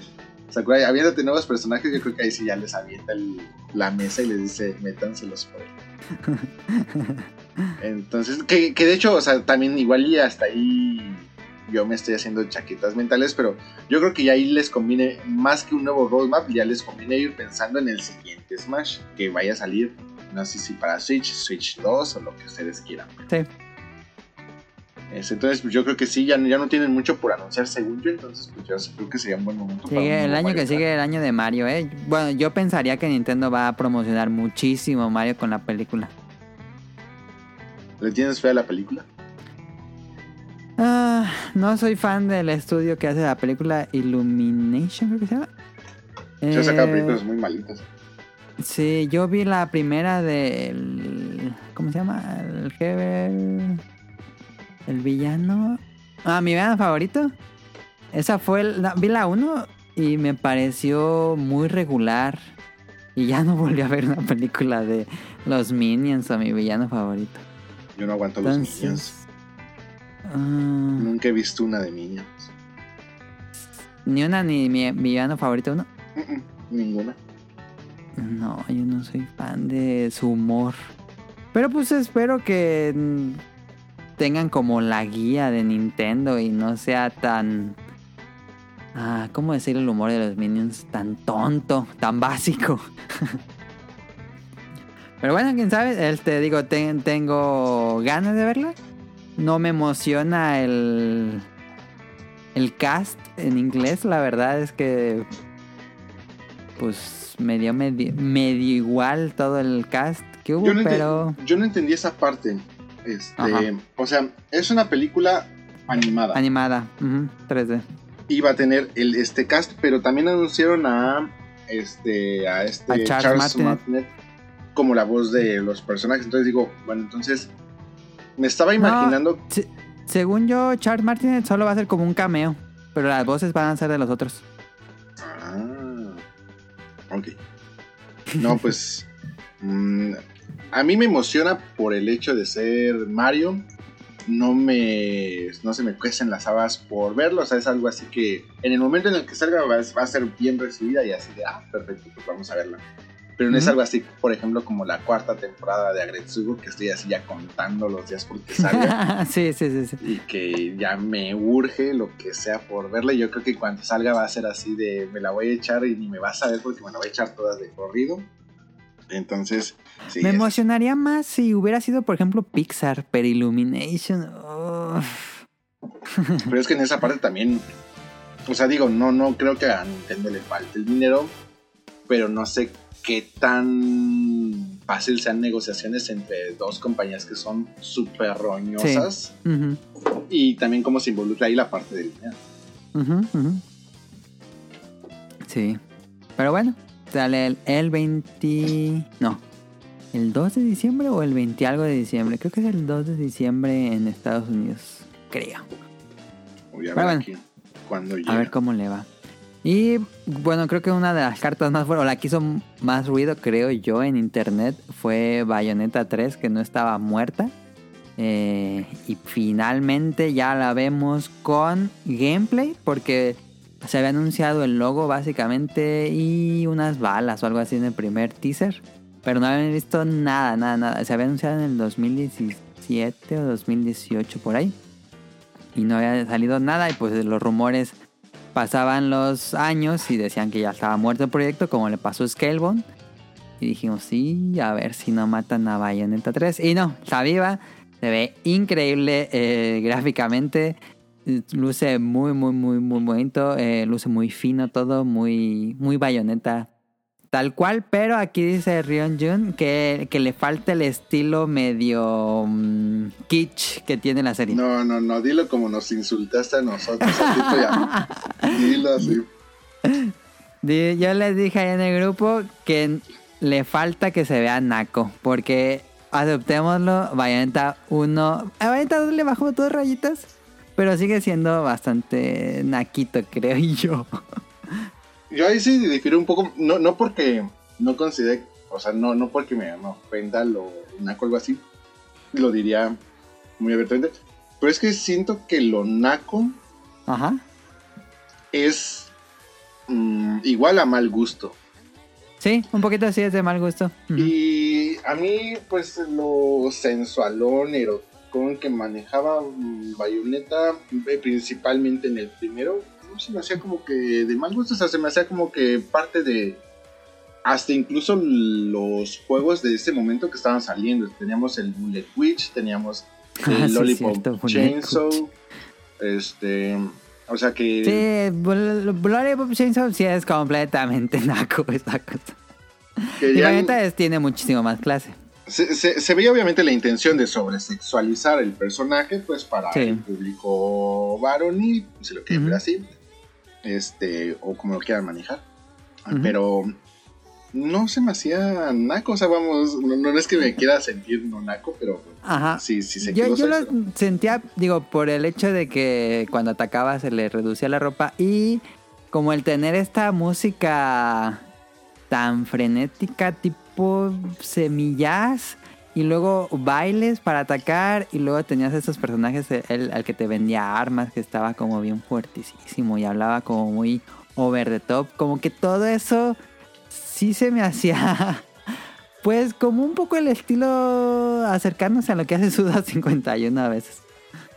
Pero, pero de, de hecho yo creo que aquí el que más feliz debe estar es Camilla, de que ya no lo van a estar molestando las 24 horas en Twitter preguntándole Sí. por Bayonetta.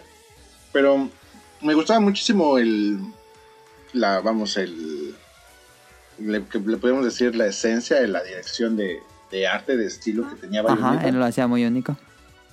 O sea, esa parte entendías un poco que pues al momento que hacía sus especiales utilizaba el cabello y pues todo se le iba y pues perdía toda la ropa cosas así.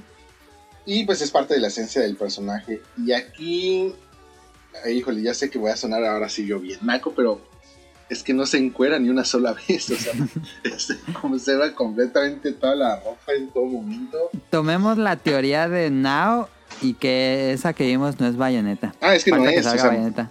bueno, Ajá. es que yo sí también me aventuraría a decir que no es, pero digo, no sé. O sea, eh, eh, sí hace una. A lo mejor lo están haciendo a propósito para que todos digamos, ah, es Cherry o cosas así, pero. Ajá, ajá, ajá. eh, vamos desde el peinado y todo eso. Pero, digo, bueno, vamos, aún así podían seguir haciendo que fuera. no Pero sé. ya en el juego final, pues vas a tener allá bayoneta en una entrada espectacular. Y con todo el estilo que tiene, según yo. ¿Sabes que sí se me hacía medio naco? Y aún así me gustaba un buen. que en el primero, bueno, creo que también en el segundo lo rescatan. Pero en el primero en la versión para Wii U tenía los trajes de Ah, eh, esos sí Link, estaban bien. Princesa Zelda y todo eso. El de Peach sí se veía así bien de. De esas de. No, no sé cómo decirlo sin faltarle el respeto absolutamente De a nadie, pero. Imagínense que invitaron a toda la universidad al Halloween. eh, a su Halloween. Y ya saben, pues las chicas llegaron con los. No, es como, como si saliera la princesa Peach en una portada de chambeadoras. Exactamente. Eh, Eso creo que yo- me, me, me salvaste, me rescataste de que me funara yo mismo. Pero, y sí me, sí me gustaba mucho ponerle el traje de Peach todo eso, pero así decían, no, nada que ver, o sea, se ve muy raro, pero es esa parte del morbo que traía el, el juego.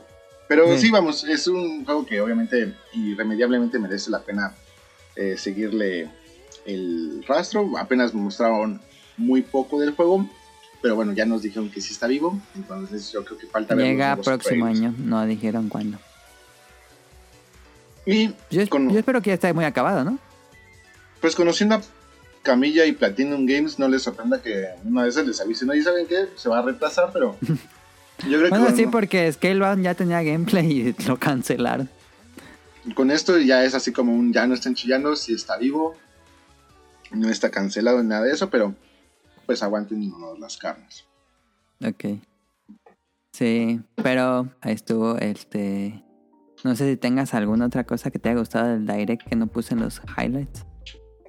que me haya gustado. Mm, pues ya les comenté que luego luego me voy a comprar los Castlevania, de Castlevania Advance. Advance Collection. Me intriga cómo se van a manejar la suscripción de Nintendo 64 No han y explicado, ¿eh? Mega Drive. No sé por qué Nintendo no quiso explicar. Yo tampoco. Se me hace así como que pues, ya tienes ahí el espacio, el canal, pues ya Pues ya Pero- de una vez dinos de qué va.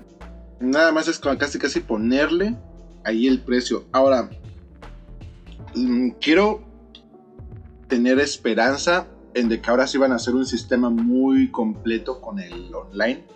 Y de ahí van a justificar como que la subida de precio.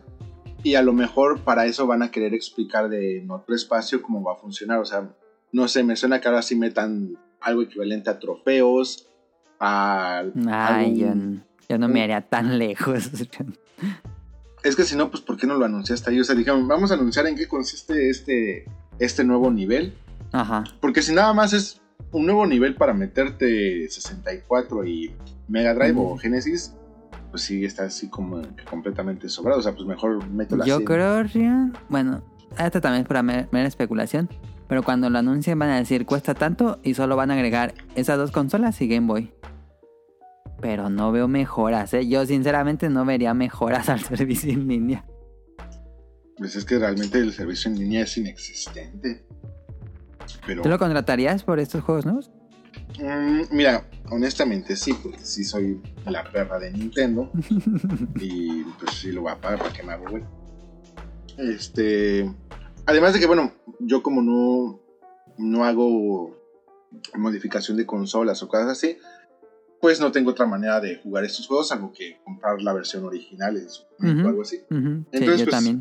sí se me hace como que una buena forma de volver a jugar varios títulos. Me emociona jugar por primera vez Sin and Punishment. ¿No lo jugaste en Wii U? Lo tengo... Ah, no, en Wii U nunca lo compré.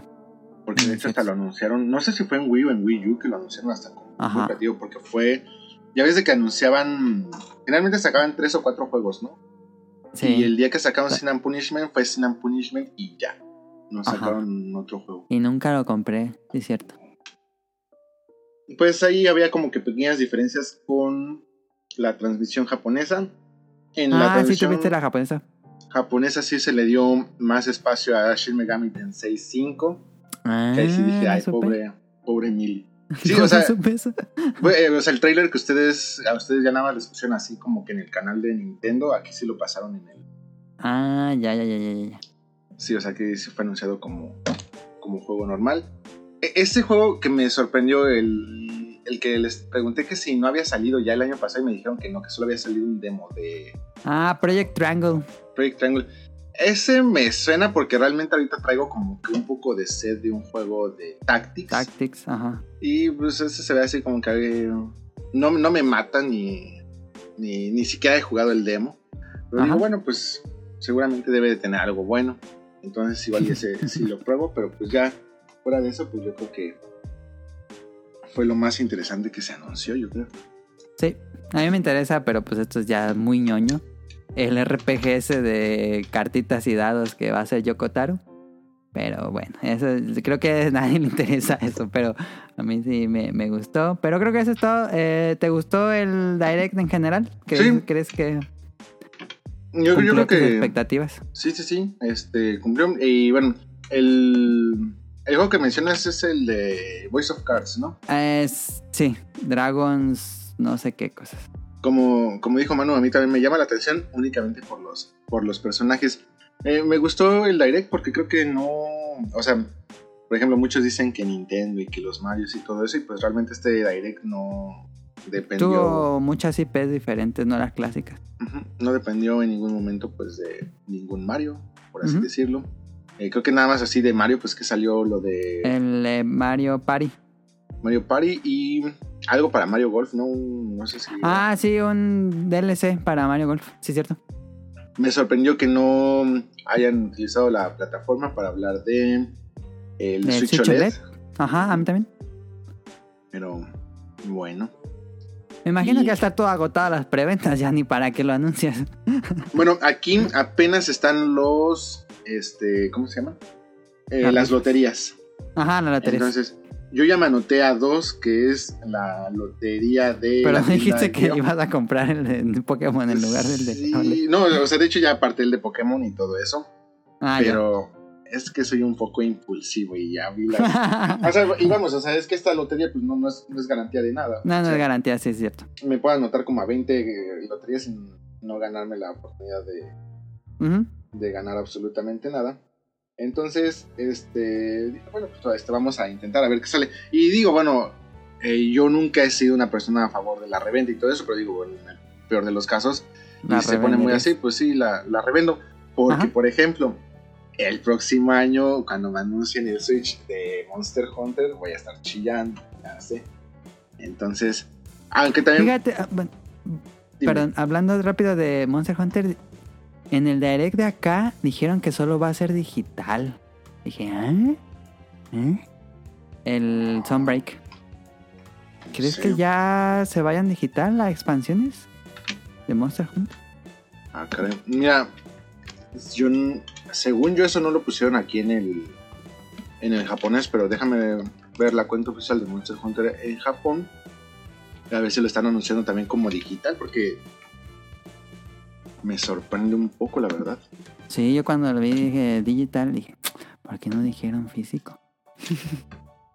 Ah, Pero me imagino que van a hacer lo mismo que Word, que vendían, te vendían Word junto con Iceborne ya en un paquetito. pero, por ejemplo, Iceborne sí salió Físico. físico. Mm.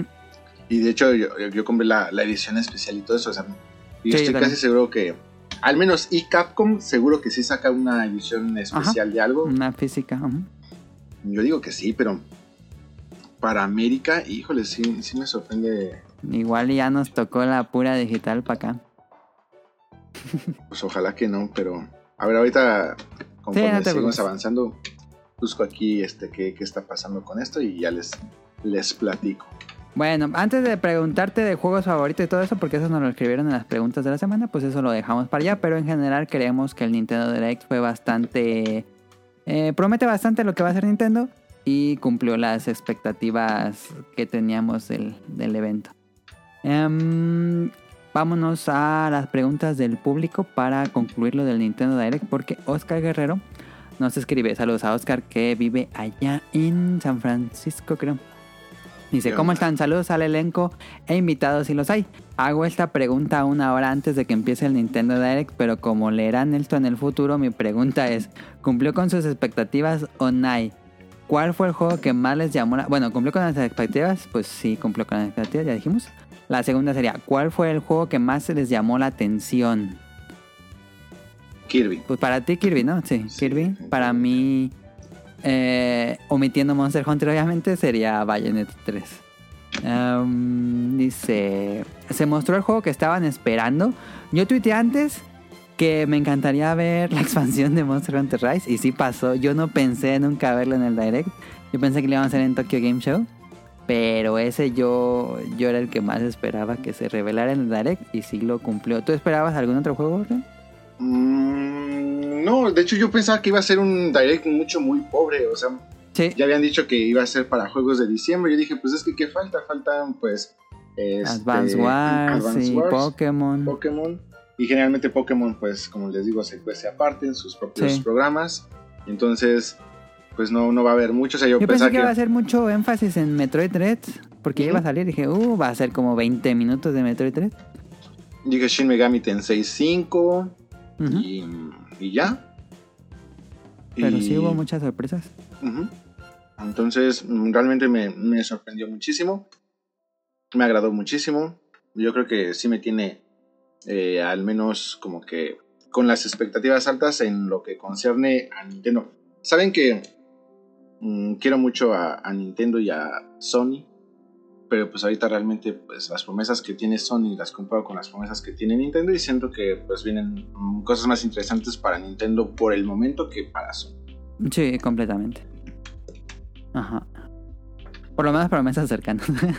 este dice. Dejando de. A ver, dejando. Ok, dejando atrás el evento de Nintendo, les tengo otra pregunta. ¿Qué opinan de la remasterización de Diablo 2? ¿Le van a entrar? ¿Cuál es su clase favorita? ¿Hicieron pre-order? Mm, Diablo 2 me gusta, me, gusta muchísimo el original. Si me interesa, probablemente le voy a entrar con Tonali. Eh, y si le entraría, pues sería en el Switch. Porque pues ahí ya tengo pagado el sistema en línea. Y en PlayStation tendría que pagar Plus. Eh, entonces yo creo que le vamos a entrar con Tonali al, al diablo. Le voy a preguntar. No sé si él tenga tiempo porque ahorita está súper ocupado y por eso no le dije. Pero seguro que cuando acabe septiembre, que ya prácticamente ya acabó, este... Pues sí, a lo mejor ahí vamos a estar jugando Diablo 2. Le dije a Daniel y dijo que sí le iba a entrar, pero una cosa es que le, lo que dice, le- porque también yo le, le di Monster Hunter Rise y nunca lo jugó. Em, pero bueno, ¿cuál es su clase favorita de Diablo 2? En Nigromante. Uf, Nigromante por siempre. Yo, yo jugué con varias clases del Diablo 2 original, pero mi favorita siempre fue Nigromante for the Win. Y ya ignoré por completo a Rion Jun, pero no. A ver, Rion, ¿te, te interesa Diablo 2 Remastered? ¿Lo jugaste alguna vez? Tan, tan, tan. Nunca he jugado un Diablo. Ah, no, ok, ok. Y eh, por ende no, no me llama nada la atención. Así que me estás hablando a mí en un idioma que no conozco. ¿Nunca algo similar a Diablo? ¿Nada? Mm, Estoy pensando algo que se parezca a Diablo, ¿no? mm, también Es que sí son buenos, pero también tengo la duda de que también envejeció. Porque el, el 2 y 3 son muy buenos, pero no sé qué tan frescos se sientan actualmente. Yo honestamente no- nunca me he acercado a uno y también como que llega un momento en el que dices, no, pues ya eso no, no fue para mí. Sí, ajá. Lo, lo dejas pasar. sí. Dice, bueno, disculpe por tanta pregunta, les deseo que estén bien, mis mejores deseos para ustedes y que no se me pase. Besos en el chicloso al tomar. ya se mandan saludos entre ellos. Y dice, agrego posta- postdata 2. Que Rion me mande saludos o me mato. Saludos, saludos. Saludos Aquí estamos Oscar. en contra de que la gente pierda la vida por falta de saludos. Entonces, saludos. Nos dice Josué Sigala, porque en el pasado hablamos de los eh, vecinos conflictivos y Josué Sigala nos mandó su historia. Yo quiero mandar saludos a todos los presentes, al Rion Jun si está presente, que no se mate, y dar mi peor anécdota con vecinos. Cuando vivía con mis papás teníamos una vecina que solo iba a su casa a regar las plantas, no vivía ahí, pero falleció y a esa casa empezaron a llegar gente queriéndose apoderar de la casa. Los que se le conocen como... Paracaidistas. Paracaidista, exactamente. Yo creo que eso es. Supongo que la misma familia de la señora, pues eran entre cholos, shreks y drogadictos.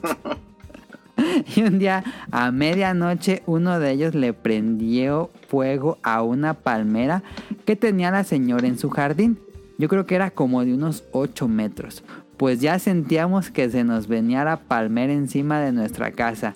La apagamos nosotros como pudimos desde nuestra casa y cuando llegaron los bomberos no pudieron checar nada, ni echarle agua porque ya estaba apagada, ni checar si se fuera a caer, que porque necesitaban que los dueños los dejaran pasar y no contestaban a pesar de que ahí los veíamos y les gritaban y ni así, en fin, pinches vecinos mendigos. Y nos mandó luego una foto y todavía sigue viva la palmera, no se preocupen, no hubo palmeras eh, muertas en este episodio. La palmera sigue viva hasta nuestros días y está bien alta. Bendito Dios. Eh, Nao nos mandó preguntas. ¿En serio, Byrion? Sí.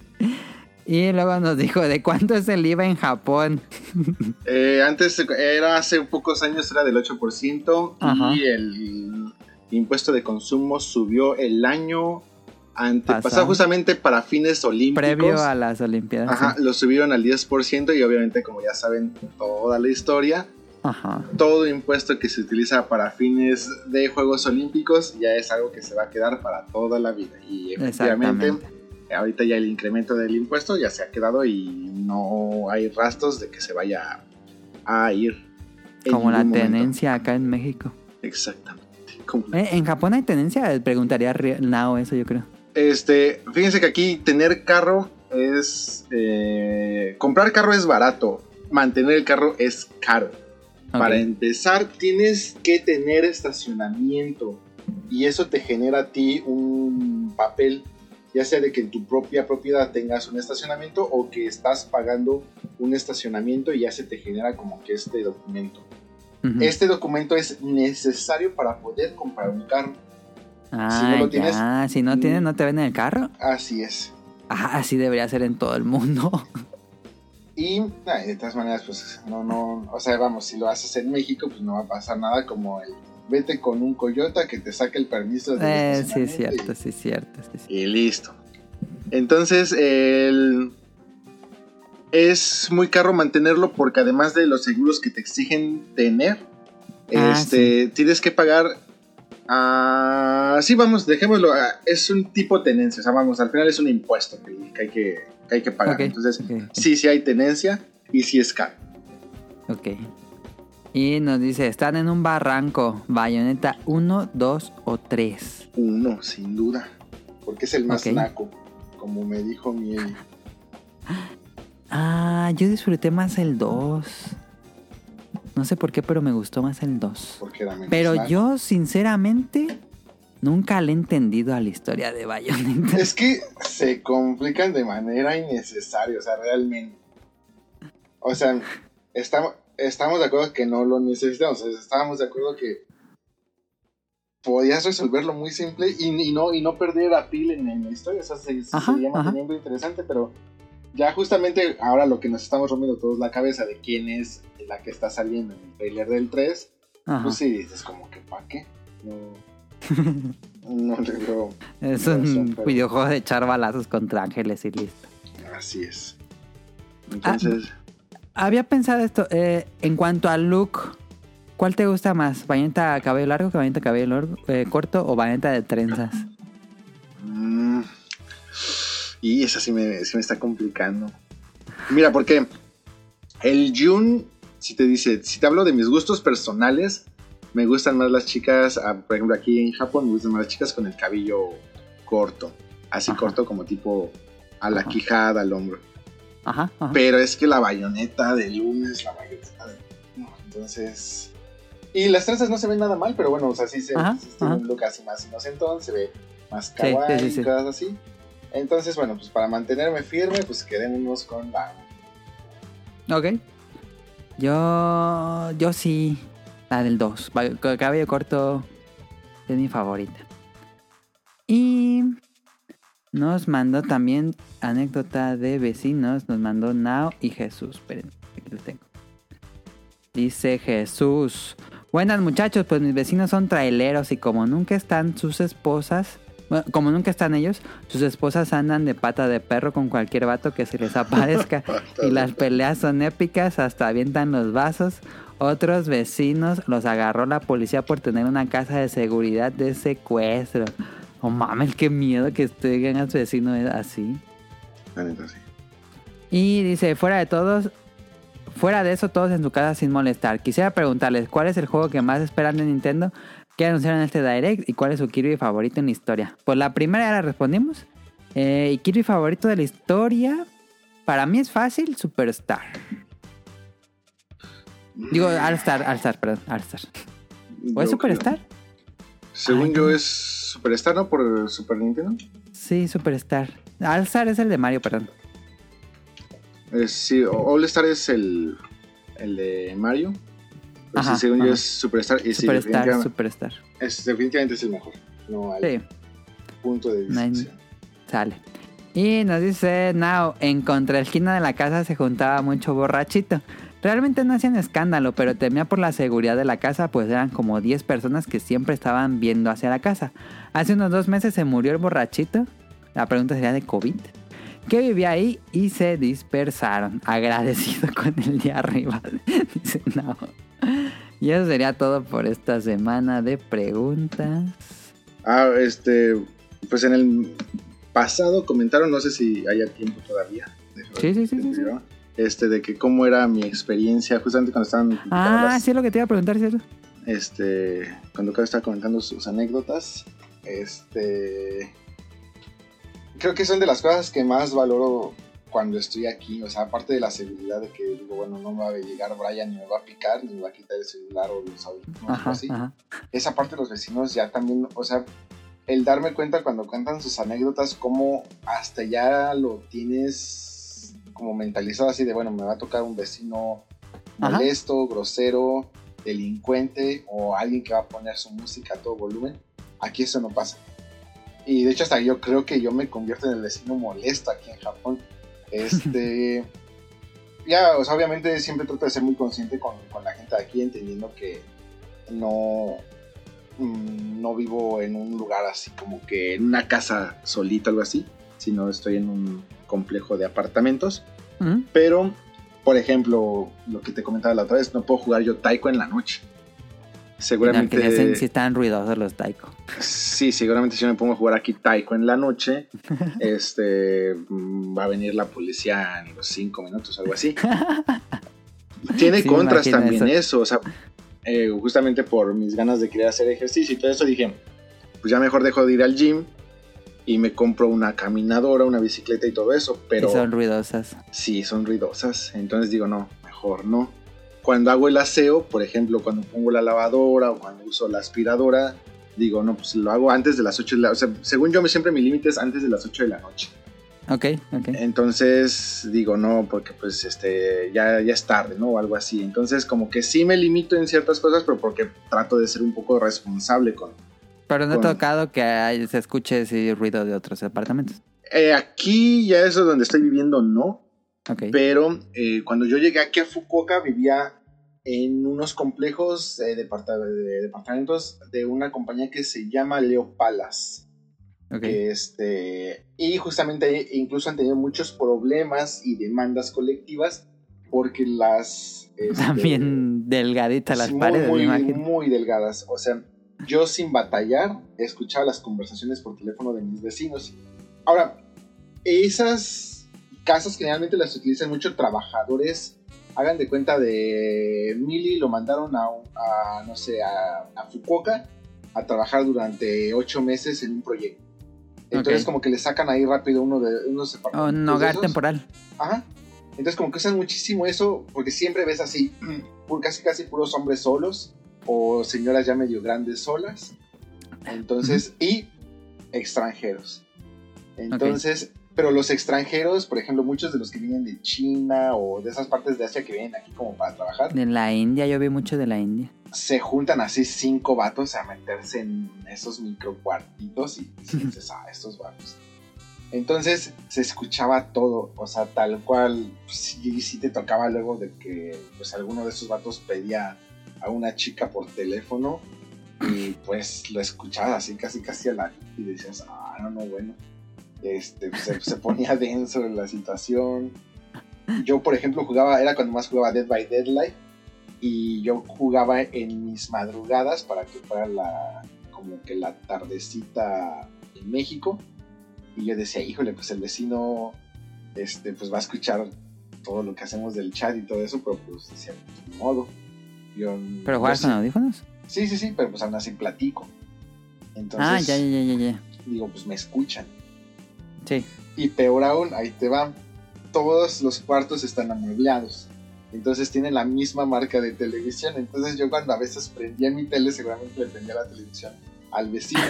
y el vecino muchas veces me prendía y me apagaba la tele por lo mismo. Ah, Entonces era así de, no, mames, ¿qué pido con esto? Sí, sí, dije luego, luego me largo de aquí. Es una basura.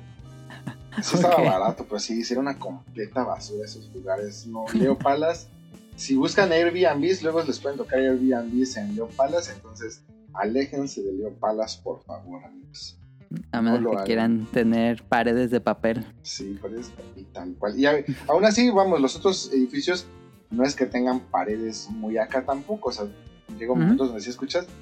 Por eso luego cuando hablo con mi familia en la madrugada, sí, güey, híjole, yo creo que sí me van a escuchar, porque además luego suelo hablar alto.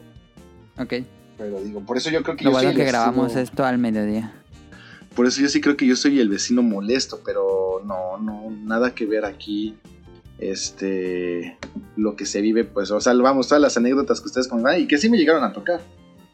Este, me- tenemos muchas peleas por el típico, la típica persona que se estaciona bloqueándote tu entrada del estacionamiento. Ajá. Entonces, nosotros no somos así de esos de que sacan botes y todo eso porque quieren apartar todo el- toda tu casa. No, o sea, nosotros nada más éramos así de respeta la entrada porque, de hecho, nu- nunca nos ha gustado dejar los carros afuera por lo mismo de que les robaban los espejos y todo eso. Entonces, Sí, siempre sí, así sí. de- Así fue, así supieras que ibas a salir en, en cinco minutos, siempre Lo vamos a, a meterlo. Entonces nunca, va, nunca hemos batallado así con eso de los lugares eh, afuera de las casas y todo eso, nunca hemos batallado. Pero sí, aún así llegaba gente y te tapaba la entrada y era así de... puta, Y sí, luego así... Mi mamá, que es la más warrior, este, sí se agarraba ahí a medio, medios golpes con quien fuera. Bueno, no golpes para discusiones, con quien fuera. Pues ahí están las preguntas del público. Nada más digo los saludos y nos vamos. Saludos a Camuy y a Mika. Muchísimas gracias por. eh, bueno, a Camuy que estuvo la semana pasada. Habla, estuvimos ahí hablando de WarioWare. Y a Mika la pueden escuchar en tipos móviles. Y a Camuy en el Pixelania Podcast, el Pixel Podcast. Que esta semana. Pues ahí les ponemos en la cuenta del podcast beta. No sé qué día es, pero ya viene el especial de Mayoras Max que hacen ahí en Pixelania. Eh, por otro lado, también les mandamos un enorme saludo al equipo de Bolobancas, que es este Nao, a Rol y a Manu. Eh, chance la próxima semana, no estoy completamente seguro. Chance la próxima semana tenemos a Rol. Este, para ya estar hablando de Star Wars. Eh, pero un saludo al, equipo, al equipo de Bolobancas. Ellos lo pueden escuchar los viernes a eso de las 10 de la noche por acá. Y los jueves cada 15 días en las caricaturas que vimos. Y esta, esta semana que sigue tocaría el de Billy Mandy. El jueves por la noche. Eh, por supuesto, saludos a Ryun Jun. Y le agradezco, pues, ya no- ni sé qué palabras usar, pero muchísimas gracias por los regalos que me envió de cumpleaños. eh, por el WarioWare. Y por su tiempo, por estar aquí grabando aquí en el podcast beta. Y la reseña de, de Shinshan. Y Ah, pues. los juegos del calamar. Es un honor para mí, siempre me la paso re bien platicando. Porque obviamente pues hay, ya hay muchas cosas que no se escuchan en el programa, pero pues casi siempre estamos hablando ajá. antes y después del programa y ah, siempre me la paso re bien platicando aquí con, con todo el equipo, o en este caso con Mil. Muchísimas gracias por considerarme y por invitarme y ojalá que haya sido algo de lo que platicamos hoy interesante para todos. Sí. Y- Seguramente sí. Este, muchas gracias a Rion por acompañarnos. Eh, saludos a Carlos Bodoque y a Dan. A Efestomar que nos mandó ese archivo de audio muy divertido. A Danister, a José Sigala, que fue el que nos escribió de la Palmera. A Mauricio Garduño, a Gerardo Olvera, a Gamer Forever, a Gustavo Mendoza, a Andrew Lessing, a Marcos Bolaños, a TurboJump, a Eric Muñetón, a Axel, a Vente Madreo, a Oscar Guerrero, allá que también nos escribió a Gustavo Álvarez, al Kike Moncada, a Rob Sainz, que lo pueden escuchar en Showtime Podcast los miércoles o martes, este, a eso de las ocho y media, 9 de la noche, hora del centro de México. Eh, y ellos hablan también de videojuegos. En langaria.net también los pueden encontrar ahí. Este, y eso sí es completamente dedicado a videojuegos con Rob Sainz. Saludos a Andy, a Carlos McFly, a la Sirenita, que seguro le emocionó el, el anuncio de Monster Hunter Rise, que con ella jugamos Rise mucho. A Protoshoot, saludos hasta Canadá. A Katsuragi, saludos a Panamá. Al señor Suki.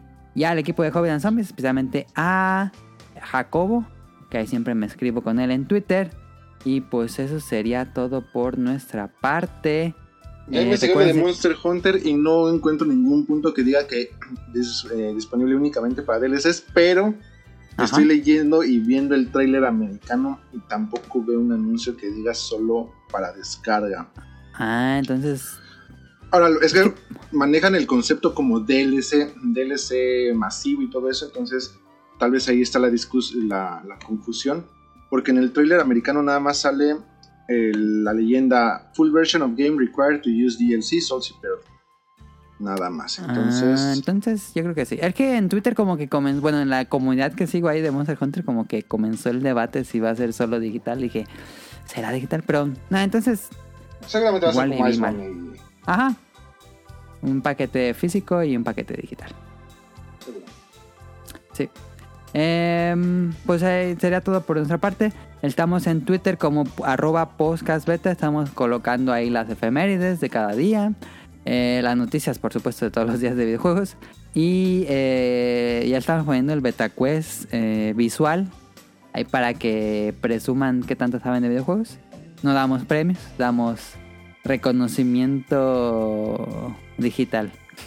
Ah, y en noviembre voy al Nintendo Super Nintendo World de Estudios Universal. Entonces, si Mili me lo permite, regresando, les cuento Ah, perfecto. La experiencia. ¿Cuándo vas? ¿En noviembre? Sí, hasta el 20 de noviembre. Ah, ok. Aunque recuerden que vamos a tener de nuevo a Rion. Digo, cuando sea que, se, que él pueda, pero eh, está prometido el especial de, de Hal de terror. De Halloween. Ahí para el- como la última semana de octubre generalmente lo hacemos, pero ahí vemos. Hablando de terror, no vi tampoco nada en el direct de Fatal Frame, pero bueno. No, no hubo nada, ¿eh? Eso sí, no hubo nada. Este, pues muchas gracias por invitarme, muchas gracias por tenerme aquí, por escucharme y por darme un poco de espacio para contar mis tonterías. No, al contrario. Y a Rion Jun no lo pueden encontrar en Twitter como arroba Rion Jun, R-I-O-N guion, eh, guion bajo, no, es eh, seguido con Y-U-N. Y en TikTok es Rion Jun nada más. Pero, pues, eh, pero seguramente si ponen Rion Jun, ahí no va a haber pierde. Ok, Tengo ok, ok. un eh, avatar de Rilakuma, samurai. ¿No ha salido ahí algún Rion Jun pirata? No, pero sí he visto en Facebook eh, mis videos. ¿Ah, sí? Y de esos que le hacen zoom para que no salga mi usuario y todo eso también. Ajá, ajá, ajá. Pero bueno, ah, Ah, qué pasada. no pasa nada. Ok, síganlo en TikTok y síganlo en Twitter. Muchas Eh, gracias. Recuerden suscribirse al canal de... Bueno, en cualquier lugar donde escuchen podcast, ahí pueden suscribirse para que, que semana a semana se descargue el programa. Y episodios viejos en angara.net. Y eso sería todo por nuestra parte. Muchas gracias a todos los que escucharon hasta este punto. Por su preferencia, por su tiempo y por su atención. Y de nuevo le agradezco a Rion Jun. Y nos veríamos la próxima semana. Y feliciten a Meli por su cumpleaños. Muchas gracias, sí es cierto. Muchas gracias. Nos vemos. Hasta luego. Bye.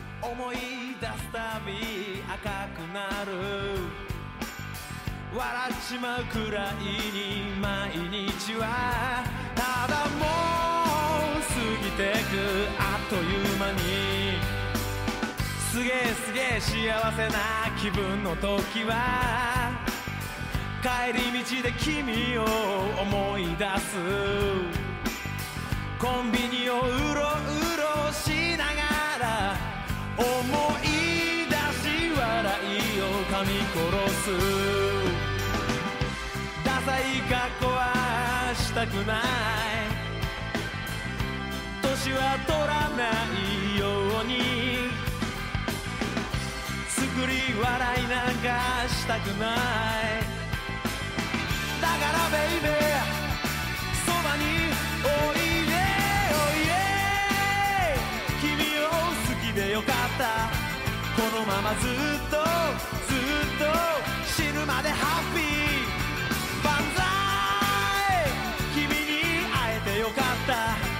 このままずっとずっとラララ二人で。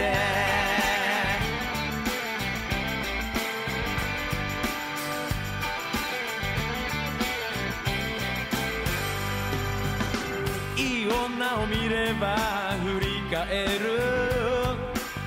本当スケベ俺の頭ん中。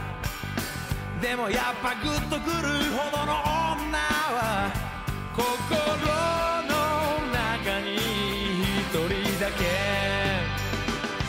キザな言葉は照れくさい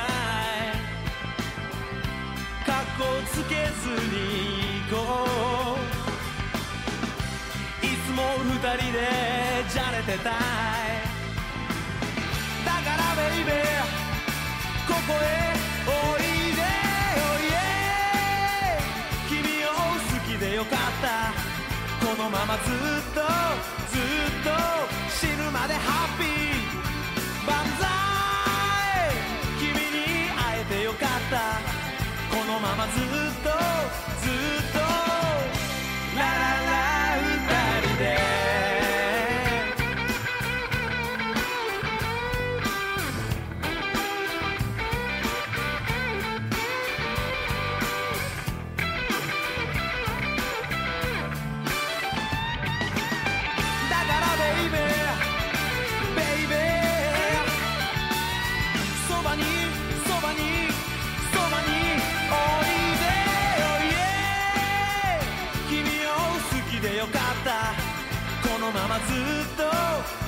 と死ぬまでハッピー。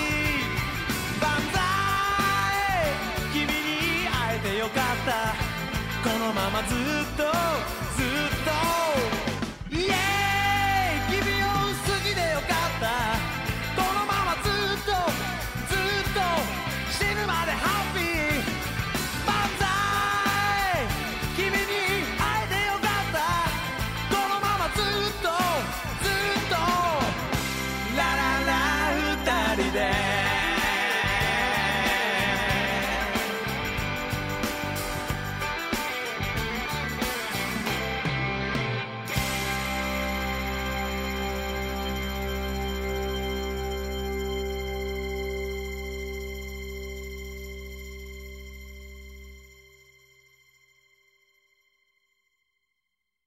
book